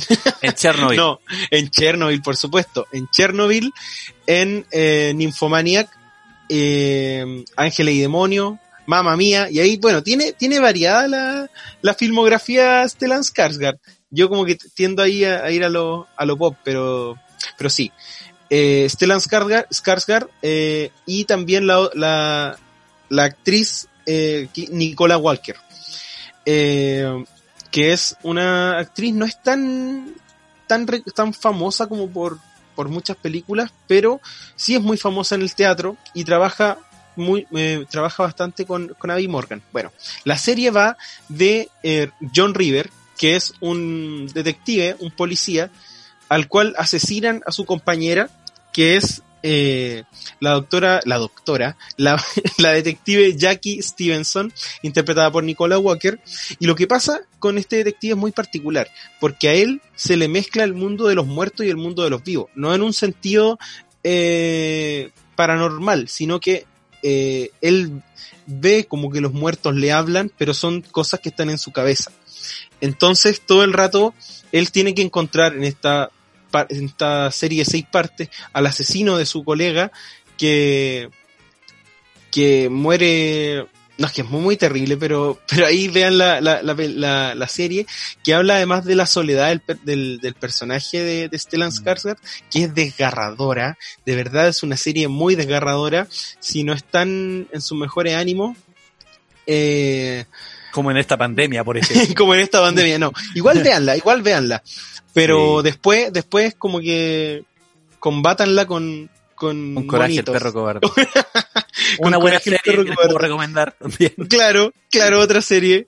Eh, no, muy buena serie River, es una de mis series favoritas y pueden encontrarla ahora en YouTube. Eh, tengo, tengo que decir que River tiene una de las escenas finales más hermosas y desgarradoras que los- me acuerdo de la serie y se me humedecen Sí, los es- ojos. sí, es una es- wea así como eh, es increíble, está es hermosísima, así que es, segundo esa esa, es la, la recomendación que tengo para hoy. Y también, para cerrar esta sección, vamos a cerrarlo con una canción que, a propósito de que con Mario lo meditábamos en el, en el entretiempo. Y a propósito de una propuesta que nos hizo Nicolás, y vamos a poner a Laurela, la, la gran artista nacional. Y Laurela Pero nos hizo inédito. inédito, exactamente. porque- Policía mundial. Claro, estreno mundial.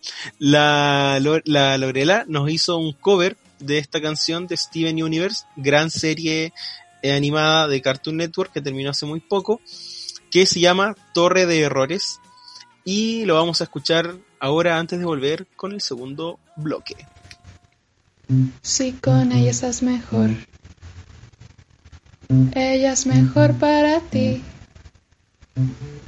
Olvidé lo genial que era juntas estar. Creo que me dejé llevar. Tuve que usarte para ser aún más fuerte y eso no me importa ya. Mis errores, una torre en formado y todo cayendo está. ¿Qué puedo hacer yo? ¿Qué puedo hacer yo? ¿Qué puedo hacer yo para compensártelo?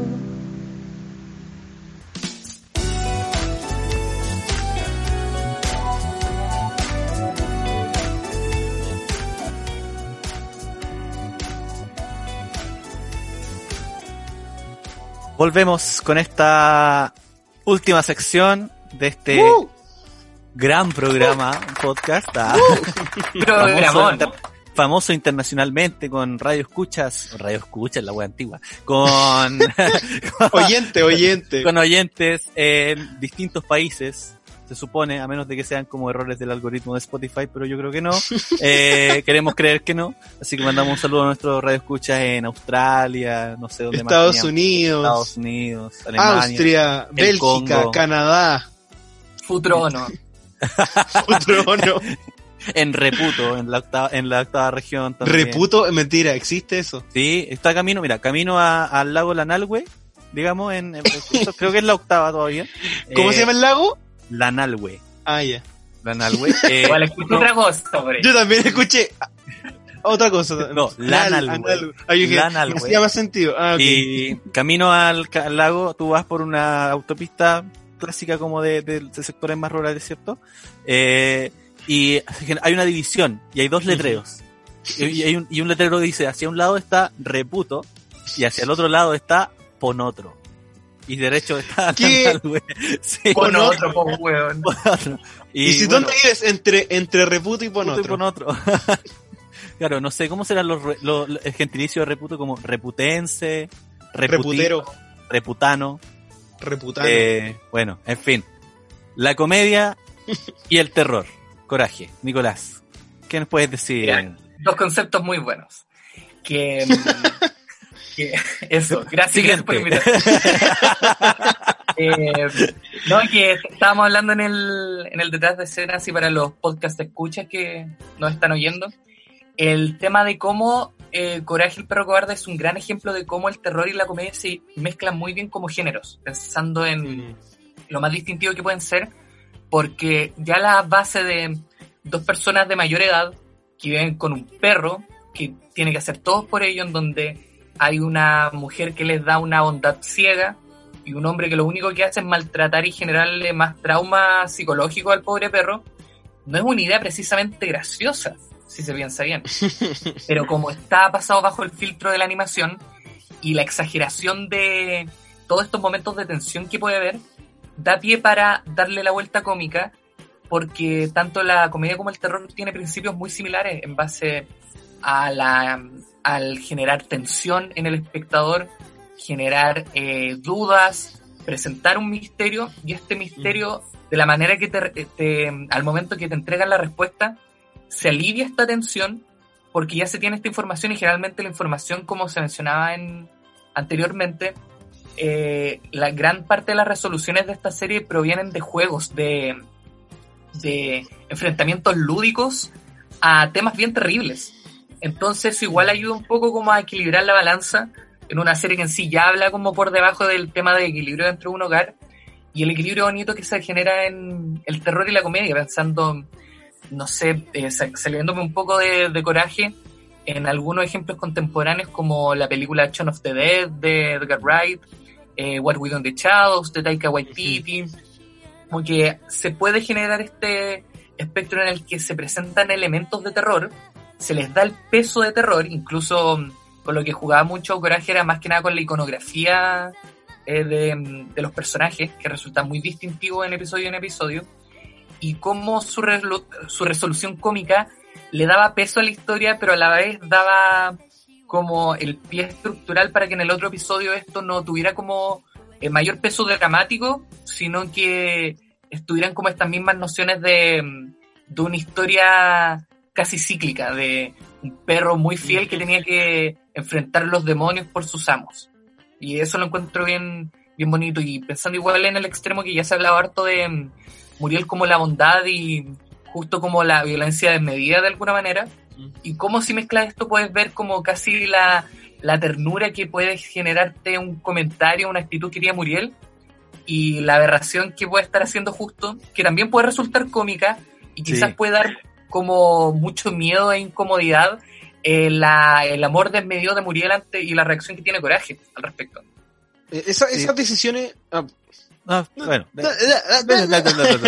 Eh, no, no, solo. Ah, va, ya, entonces ¿quién? Ya, después de usted, pase usted. No. Eh, usted, dale, Voy yo, voy yo, voy yo, voy yo. dale. Eh, no, no, que solo comentar que el mismo Dilworth eh, se refiere como a este hecho en, en, en alguna de sus entrevistas, a propósito de que también era la manera de poder, o sea, mientras más terror había, había que insertarle más comedia. Mm. A propósito de que era la manera de equilibrar la necesidad de exploración sobre el terror en la animación que ellos estaban, a- que ellos estaban haciendo. Así como, como dije anteriormente, Dilworth dice que ellos solo lo estaban pasando bien, ellos solo estaban experimentando y aprovechando esta oportunidad de hacer la weá que se les parara la raja, ¿cachai?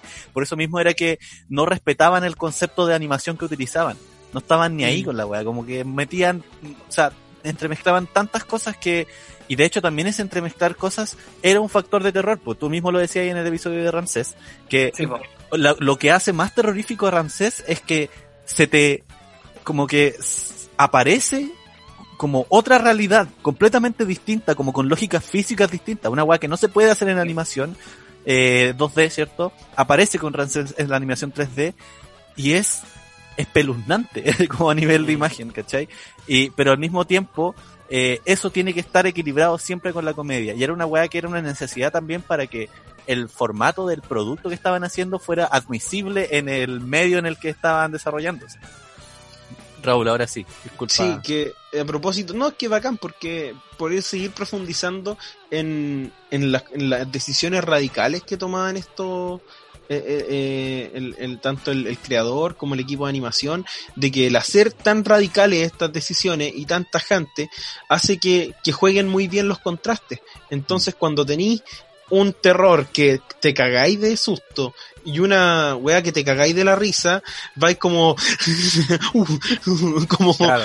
te, te produce ese- esa, esa montaña rusa de, de emociones y cada capítulo se transforma tanto en una, en una, en una pieza única, eh, no tan solo por el, por el relato que tiene, sino por, por dónde te hace pasar como emocionalmente.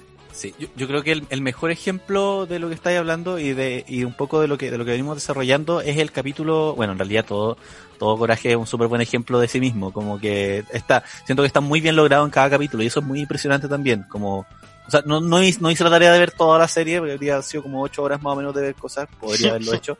En algún momento lo, me lo, lo, lo pensé, pero no tuve tanto tiempo.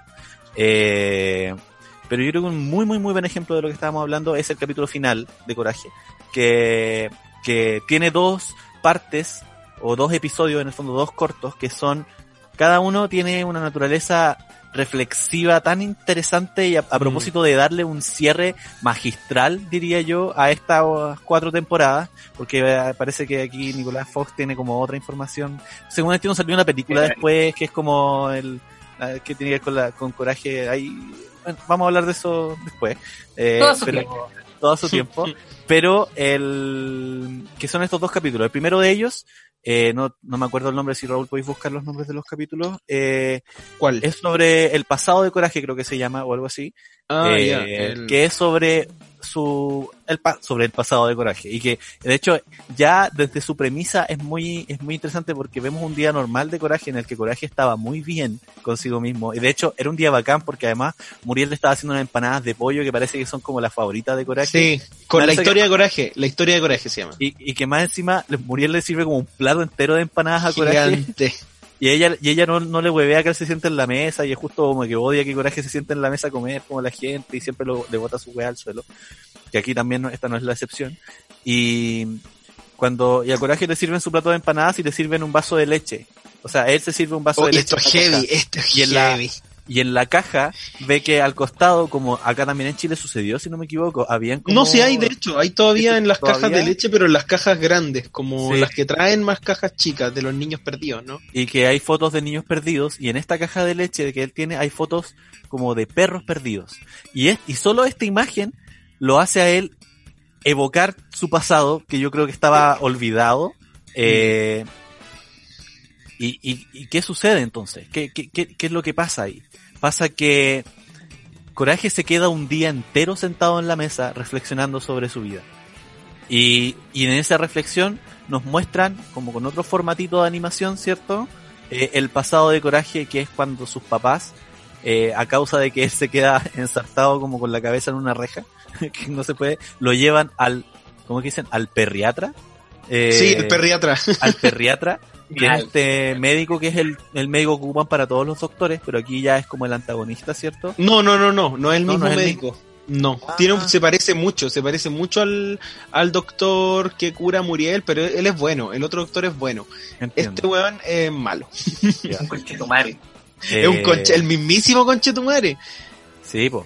La cosa es que atiende a Coraje, se lleva a los papás porque supuestamente quiere conversar algo con ellos y al final descubrimos de que lo que hace el doctor es separar a, a los papás de Coraje porque los mandan una nave al espacio en un proyecto que él tiene que es para criar perros en el espacio. que es como un proyecto Una weá muy tonta, pero Sí, pero y muy malvada. A lo que Coraje logra escapar y ahí es donde llega ese basurero donde lo encuentra Muriel y lo acoge y le da el amor que necesita. Eh, pero qué es lo qué es lo bonito del capítulo es que esta situación se repite después. Mm. Eh, se repite porque Coraje va a ver al doctor por- porque lo llevan, Muriel- lo llevan porque, Muriel lo lleva porque muy él está muy traumado, ¿cachai? Está Mm. como y coincidentemente lo llevan Es al mismo, mismo. al mismo perriatra eh, y el perriatra intenta hacer lo mismo con coraje. Eh, en lo que desencadena una situación como en la que Coraje intenta escapar, eh, después el médico mete a Justo y a Muriel a la nave y Coraje tiene que, tiene que rescatarlos, lo que finalmente termina con que Coraje manda al doctor al espacio y quien después recibe lo, su merecido al final del capítulo. Y, y termina en esta escena en la que tú decís, que, tú mencionaste Raúl antes, que es cuando eh, llegan a la casa finalmente, se instalan Muriel dice, esta es nuestra familia, dice. Sí. Qué lindo, qué lindo es nuestra familia. Y termina ese, ese, es el primero de los capítulos. ¿Qué podemos decir de este, de este episodio?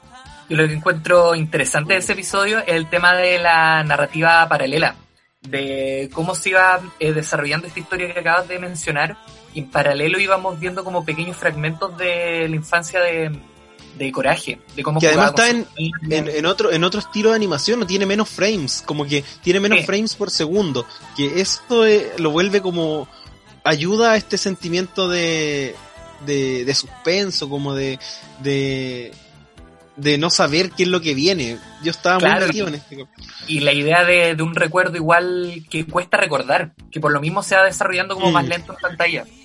Y, y aparte es interesante cómo estaba desde el inicio de la serie en los créditos la idea de y, y la imagen de Coraje abandonado como con pañales en un cesto de basura.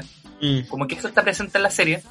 Y, y ya aquí desarrollan por completo el cómo llegó ahí, que tenía que ver el, el perriatra, como mencionaban, qué había pasado con sus padres, y cómo lo encontró Muriel, porque vemos ahí que lo encuentra Muriel, que es una Muriel eh, bastante más joven, de pelo un poco más largo, castaño, un abrigo verde. Mm. Y eso igual es, es interesante cómo tuvimos que esperar casi hasta, eh, hasta el final técnicamente para saber cómo esta familia se conformó. Mm. Y bajo toda la premisa de mm, una serie, como ya se ha comen- comentado muchísimo, de eh, el perro protector, el perro leal, que hace todo por esta familia, que hizo esta familia por él. Claro. Y eso igual es, es muy bonito y demuestra mucho porque él le tenía, si bien se nota desde el minuto uno la, el cariño incondicional que tiene Muriel por él, aquí se ve el origen de que ella fue como su verdadera, la verdadera persona que lo rescató. Mm. A diferencia de Justo que estaba igual ni ahí, yo creo. Pero, pero Muriel siempre fue como la piedra angular en lo que se sentía la noción de coraje por salvarlos y cómo, cómo eh, Muriel lo terminó salvando para que él lo salve y, la, y los salve todos los episodios. Y ahí comprendís por qué, por qué pasa, por qué pasa todo eso. Yo, yo quiero agregar algo que tiene que ver con el villano de este capítulo y que anoté algunas cositas que, que como que no es azaroso, a lo mejor sí lo es, pero una interpretación de que el, veter- el, el malo, que es como después de haber tantas criaturas extrañas en toda la serie, el villano que dio origen a Coraje es un humano Mm. y es un veterinario.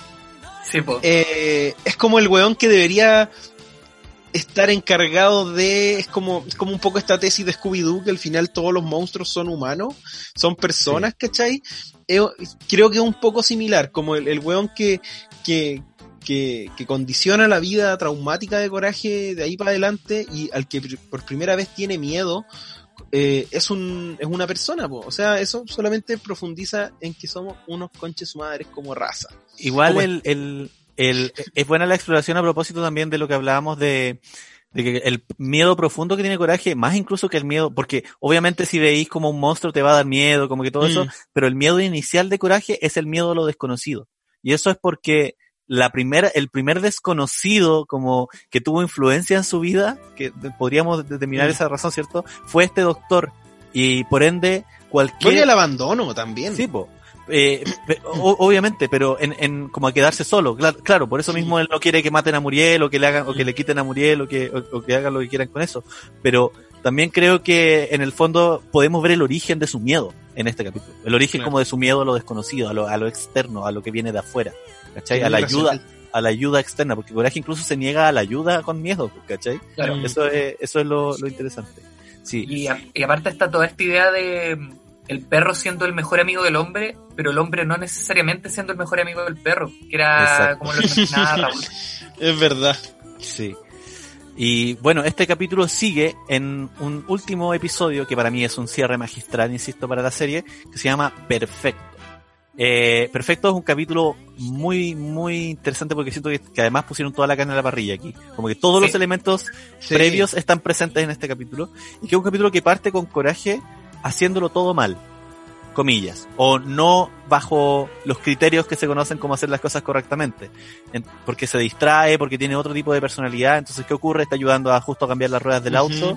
Y, lo, y vuelca el auto eh, porque ocupa demasiado la gata, después justo le muestra que pintó el gallinero y lo pintó mal, que en el fondo lo pintó de colores, y que todo lo ha hecho mal, después eh, eh, lo vemos que está haciendo galletas, o, o no, está haciendo Sí. baklava, baklava más encima, que es como un pastel turco, y lo, lo está haciendo con Muriel, y, y lo arruina todo, pero Muriel en su infinita bondad le dice como, ah, bueno, no sé, está todo bien, pero si quieres no, no te preocupes, ¿cachai?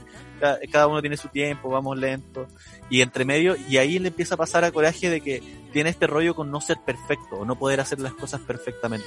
Y aparece, que ahí yo creo que ahí hay una duda, porque yo no sé qué tan real es eso, aparece una maestra, que es como que solo la ve él, que es una especie de profesora, eh, que ella viene a educarlo para ser perfecto. Pero insiste mucho rato en como en hacerlo perfectamente, hacerlo perfecto. A lo Mm. que Coraje pasa por un montón de pruebas o evaluaciones en las que no lo logra hacer perfecto, nunca logra hacer perfecto, al nivel en que esto lo empieza a atormentar de noche. De hecho, ella le dice como tienes que dormir, pero tienes que hacerlo perfectamente. Y claramente Coraje no puede dormir perfectamente porque pasa toda la noche teniendo pesadillas, que son pesadillas muy cuáticas. O sea, en un momento El primero como- es paloyo. De hecho, el, prim- el primero es muy icónico, que es como este feto, como en 3D, con cara, que habla y dice como tú no eres perfecto. Una cosa así, y es solo como, como lo acosa la idea. Después tiene una fantasía en sus sueños de, como Alicia, no, no, perdón, Alicia en el País de las Maravillas, del Mago de Oz, donde él es como los tres personajes y se hace mucho hincapié en qué le falta a cada personaje. ¿Cachai? Mm. Como el, el león le falta el coraje, el, el hombre de hojalata no tiene corazón, creo, no, no sé, no me acuerdo exactamente. Le falta carne, Me falta le Sí, falta y el- sangre. Y el rollo es que tiene muchos sueños horribles esa noche. También sueña como que está haciendo malabares frente a un público y lo hace mal. Como Todo está en distinta, de, en distintos estilos. de animación. Sí, eso es lo, lo más interesante también.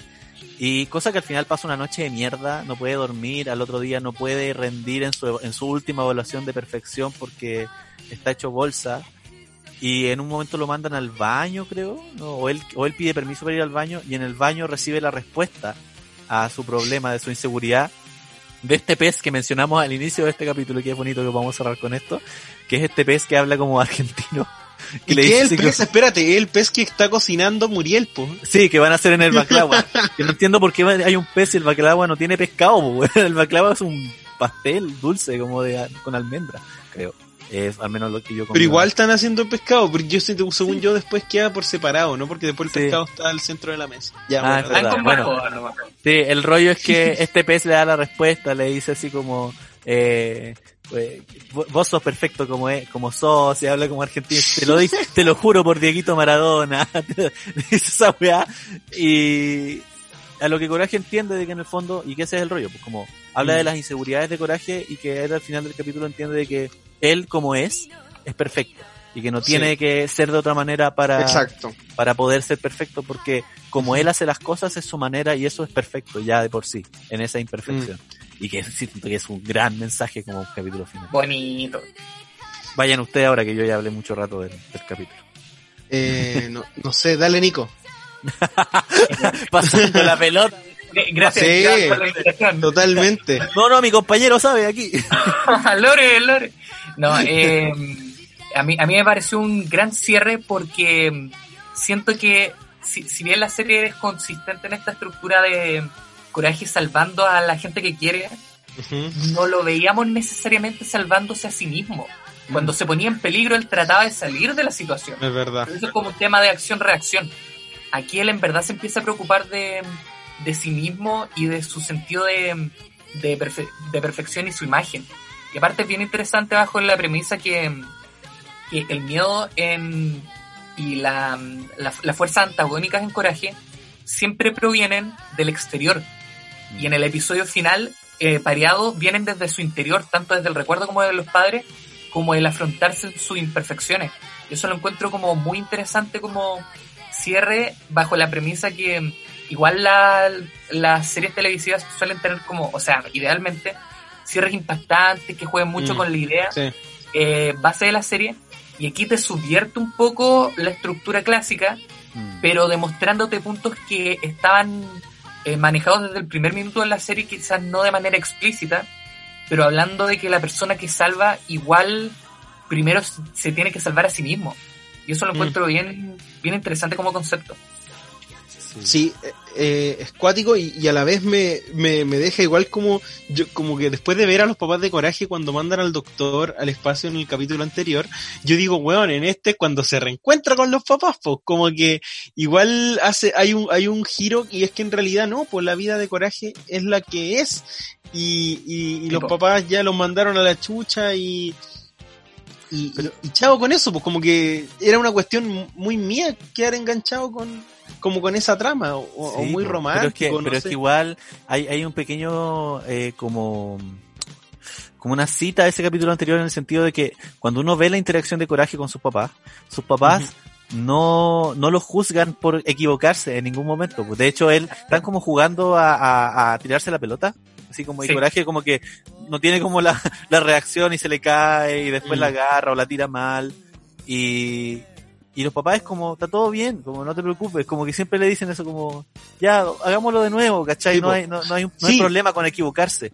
Y, y pareciera ser que él pi- pierde eso. Y también siento que puede ser como un origen de este último capítulo, ¿cachai? Mm, ah, sí, yo iba como a, a que se encontraran, como No, no, sí sé, Oh, como es- ese ah, deseo, sí, Sí. pero- pero pero igual es muy bonito como que no sé, me vi yo ahí, como que es inevitable no verse, como en esta cuestión de uno porque siempre querís ser como mejor o nunca estás haciendo lo suficiente y que puede ser un mensaje ultra repetido, como no, quiérete como eres, toda la wea, pero siento que la manera, a propósito de la, de la temática de la serie, como que en el capítulo anterior eh, derrota al enemigo que, que dio pie a que él fuera como es, y en este capítulo se supera eh, como va, va, va él mismo. Creo que, no sé, yo, yo me vi ahí, pues, ¿cachai? Como que yo creo que toda la gente que no, que, que vimos ese capítulo, te, te ves ahí, en esa, en esa presión por, por, por querer salvarte, por querer,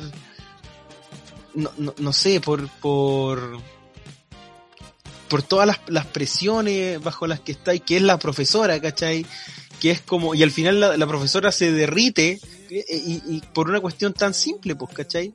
Que era como, bueno, estoy bien así, ya. Que no quiere decir que uno no tiene que cambiar, que, pero no tiene que ser perfecto, claro.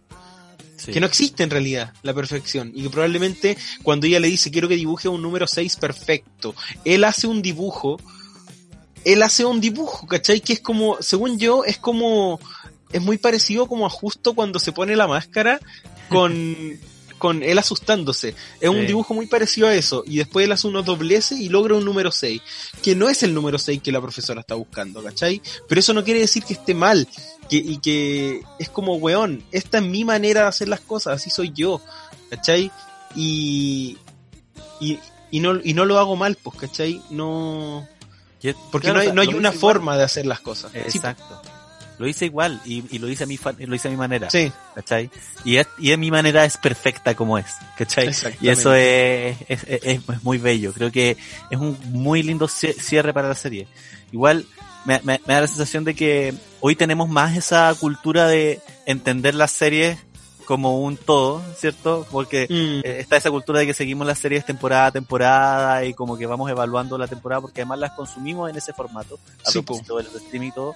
Y me imagino que no es algo que era tan común para nosotros cuando éramos chicos, pues como uno no veía las cosas en su secuencia, pues uno no, no notaba los cierres de temporada tan fácilmente, de repente, en eh, especialmente en ese tipo de series que no son lineales como en su desarrollo, como total, como no sé, pues uno lo podía ver, no sé, en Dragon Ball o en cosas que tenían una historia, ¿cierto? claro. Pero, eh, pero lo bacán es que ahora hemos podido generar esos análisis y que también se han ido desarrollando en otras series como Rick and Morty, Steven Universe, eh, Gravity Falls, que de alguna manera son episódicas, pero tienen como una curva, como Coraje. el arco, el arco, pues. como la cultura del, de hacia dónde Sí. va a nivel más macro. Eh, eh, exacto, y creo que también encontramos un antecedente de eso, a propósito de realmente querer eh, darle un sentido al final de la serie, darle un Mm. sentido al cierre de temporada, ¿cachai? Eh, nada, eh, es, bien, es bien hermoso, bien, bien, bien buena la exploración y podemos verlo como un antecedente de lo que ya consumimos hoy en día. Mm. Eh, Nico, quiero saber qué es ese dato que teníais, ese El dato oculto que hemos, que hemos, que hemos, que hemos ido como desplazando para el final. Mira, tampoco un dato tan bueno, sí, pero, pero un datito, un datito. No, pero tenés Que, que decir que es el mejor dato del mundo. Sí, que les va a volar bueno, la- bueno, todo el todo mundo. lo que han sabido hasta este punto de su vida no se compara con la información que voy a revelar ahora. Juliana. Sánchez, no tienes idea. Ya, eh, que el, de hecho tuve que buscar la fecha porque no me acordaba, el 31 de octubre del 2014, hace seis años, justo para Halloween, se estrenó lo que tuvo la intención de ser un piloto de un remake de Coraje el perro cobarde, que se Uh, llamaba. La niebla de Coraje. Ah. Mira cómo quiero el gatito. Buena. Y está en YouTube, lo pueden buscar en inglés como The Fog of Courage. Hasta donde tengo entendido, no se hizo el doblaje latino y tampoco se dio en Cartoon Network gringo, como que lo dieron como en Brasil. No, no, aquí tengo el dato. En sudeste asiático. Mira, Wow, y en el sudeste asiático, claro, se presenta este episodio que llega como un fantasma de un amor perdido, que sigue como la estructura muy clásica de Coraje, pero la animación es bastante similar a este episodio que se llama de, de la serie, claro, ori- original, que es eh, Coraje en el disco duro, creo que se llama. que es cuando Coraje Ah, entra al computador y hay una pequeña secuencia donde él está en formato tridimensional, como con profundidad y todo eso, es un estilo de animación idéntico. Y lo que pasa es que en lo personal no, no, me, no me gustó, porque el estilo de animación, al tener este formato tridimensional y ser muy fiel al, al estilo de los personajes clásicos, se siente como una recreación para un videojuego como de Play 3. Como que este tipo de animación y las escenas de acción, o por ejemplo como este tiene niebla, la niebla, se siente muy artificial Ya. y se siente casi como, como Ramsés y la tablilla, pero todo el episodio. Entonces como Ah. que igual descolocó un poco y duraba, si no me equivoco, como 7, 8 minutos, como que igual era un poco más corto que los episodios tradicionales y no siguió, no siguió el proyecto. Pero hace como dos años leí y de, de hecho anoche busqué información, pero mm, no pillé nada como, como información de peso, que se había anunciado que durante 2020 iban a estrenar el piloto de Antes de Coraje, que es una serie que habla de coraje antes de coraje, pero eso, no se especificaba si iba a ser relacionado al, al episodio con sus padres, si iba a ser como sus primeras aventuras con Muriel, pero esa era como la idea que se tenía, pero ay, que se iba a estrenar en Boomerang. Pero no encontré más info al respecto, y no hay tráiler, no hay imágenes, no hay nada, solo la info. Ah, Wow. no, esa última información no la conocimos. Sí, estoy oficialmente con mi cerebro explotado para esta nueva información. Periodismo.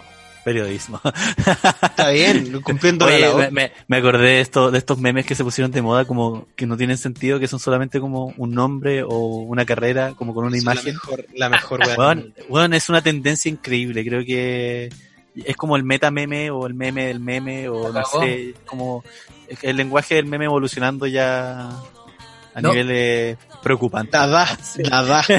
No, y, y es brígido porque mm, yo igual he estudiado mucho, muchos textos de psicología del humor y bajo esa lógica, estos memes es netamente humor eh, de identificación. Como que ves tu nombre y da lo mismo la imagen.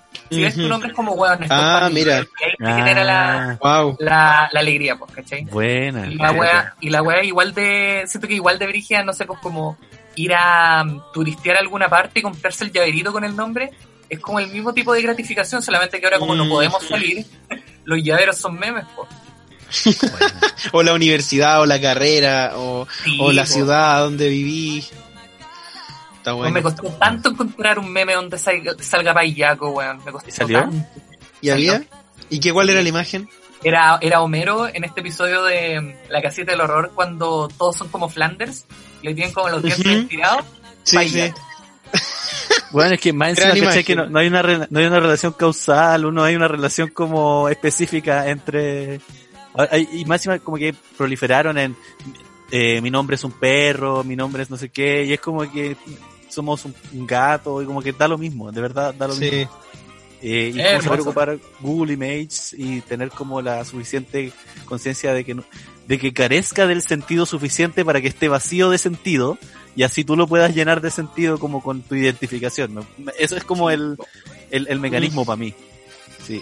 Oye, Está bien igual, muy, muy con la subjetividad como corren estos tiempos postmodernos. Sí. sí. Oye, ¿cacharon que llega a Argentina? Espérate, antes de cerrar, Claro. Argentina llegó una plaga de saltamontes, de langosta, y está así, pero la cagá. el rey Ramsés? El rey Ramsés, La la. Biblia, yo solo diré que esto no, nos vamos a extinguir pronto, chicos.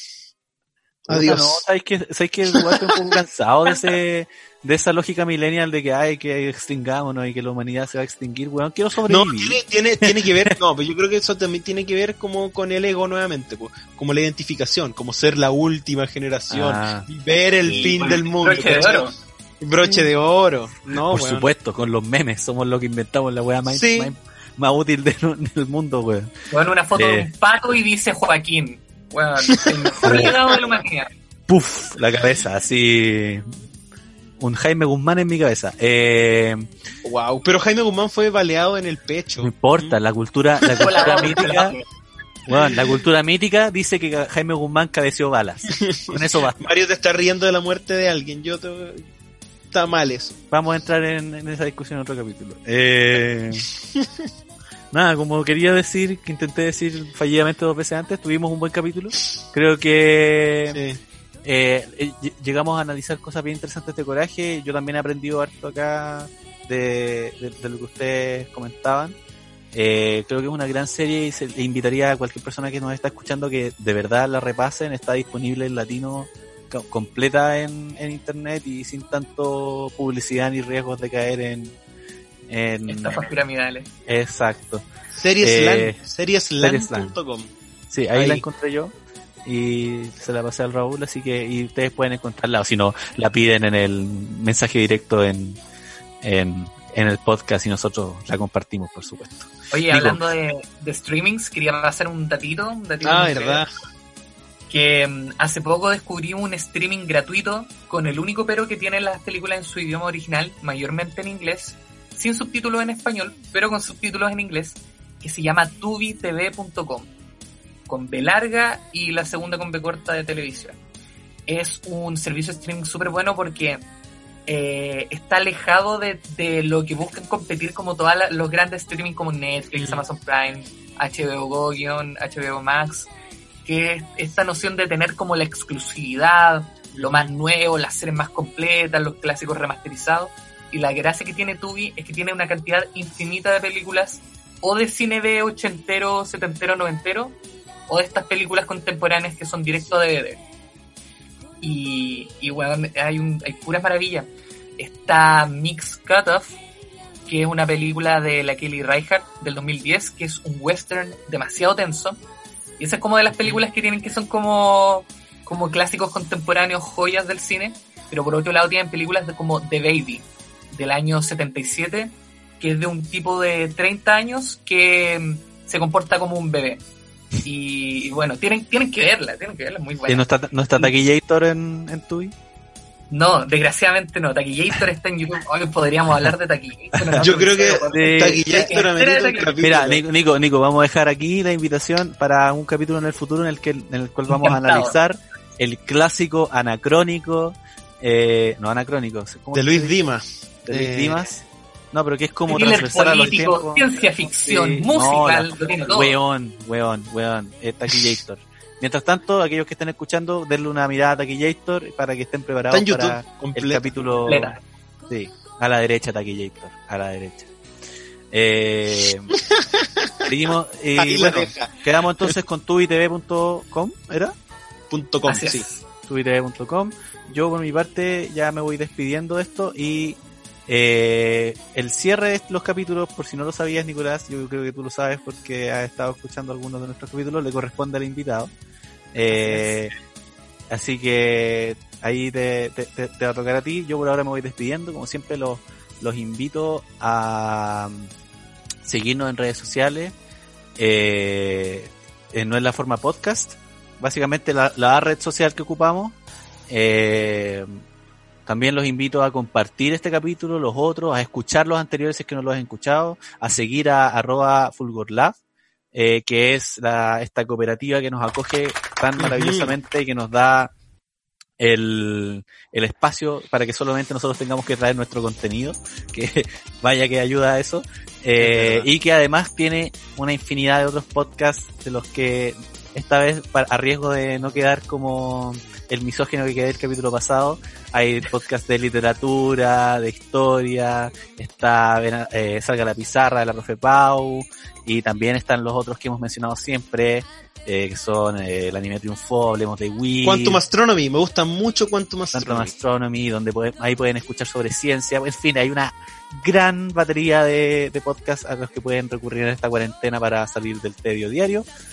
Y eso sería todo por mi parte. Los dejo con Raúl para su despedida y finalmente después pueden escuchar a Nicolás en un magnánimo cierre de programa. Ya. Eh, nada, po, Mario lo dijo todo. Chao.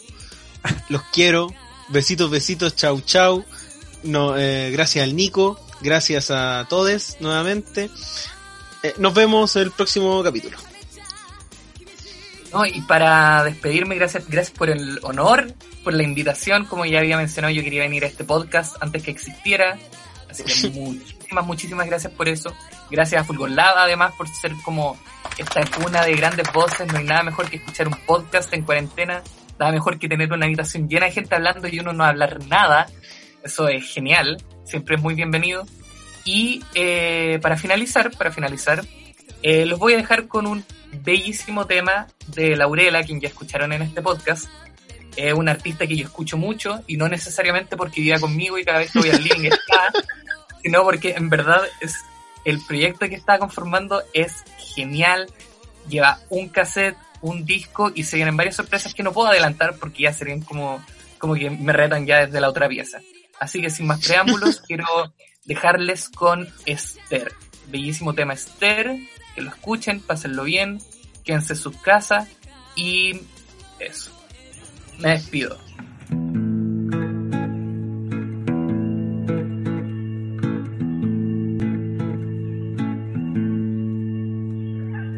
Inyecto una buena dosis de autosugestión.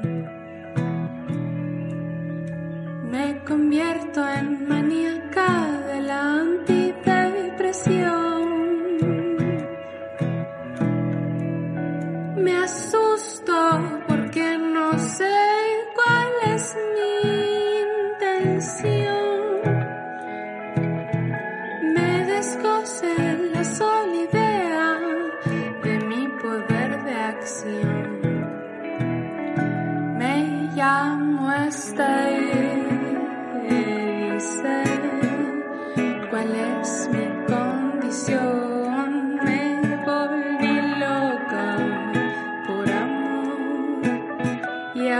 sufro por automedicación. La soledad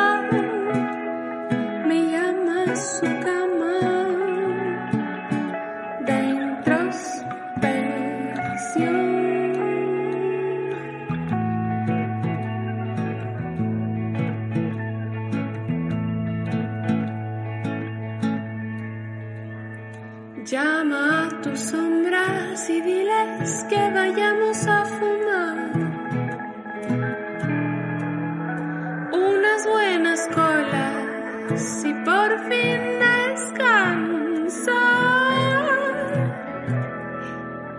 Desde joven que profano a la consecuencia recurrir. Ya está bueno de tiempos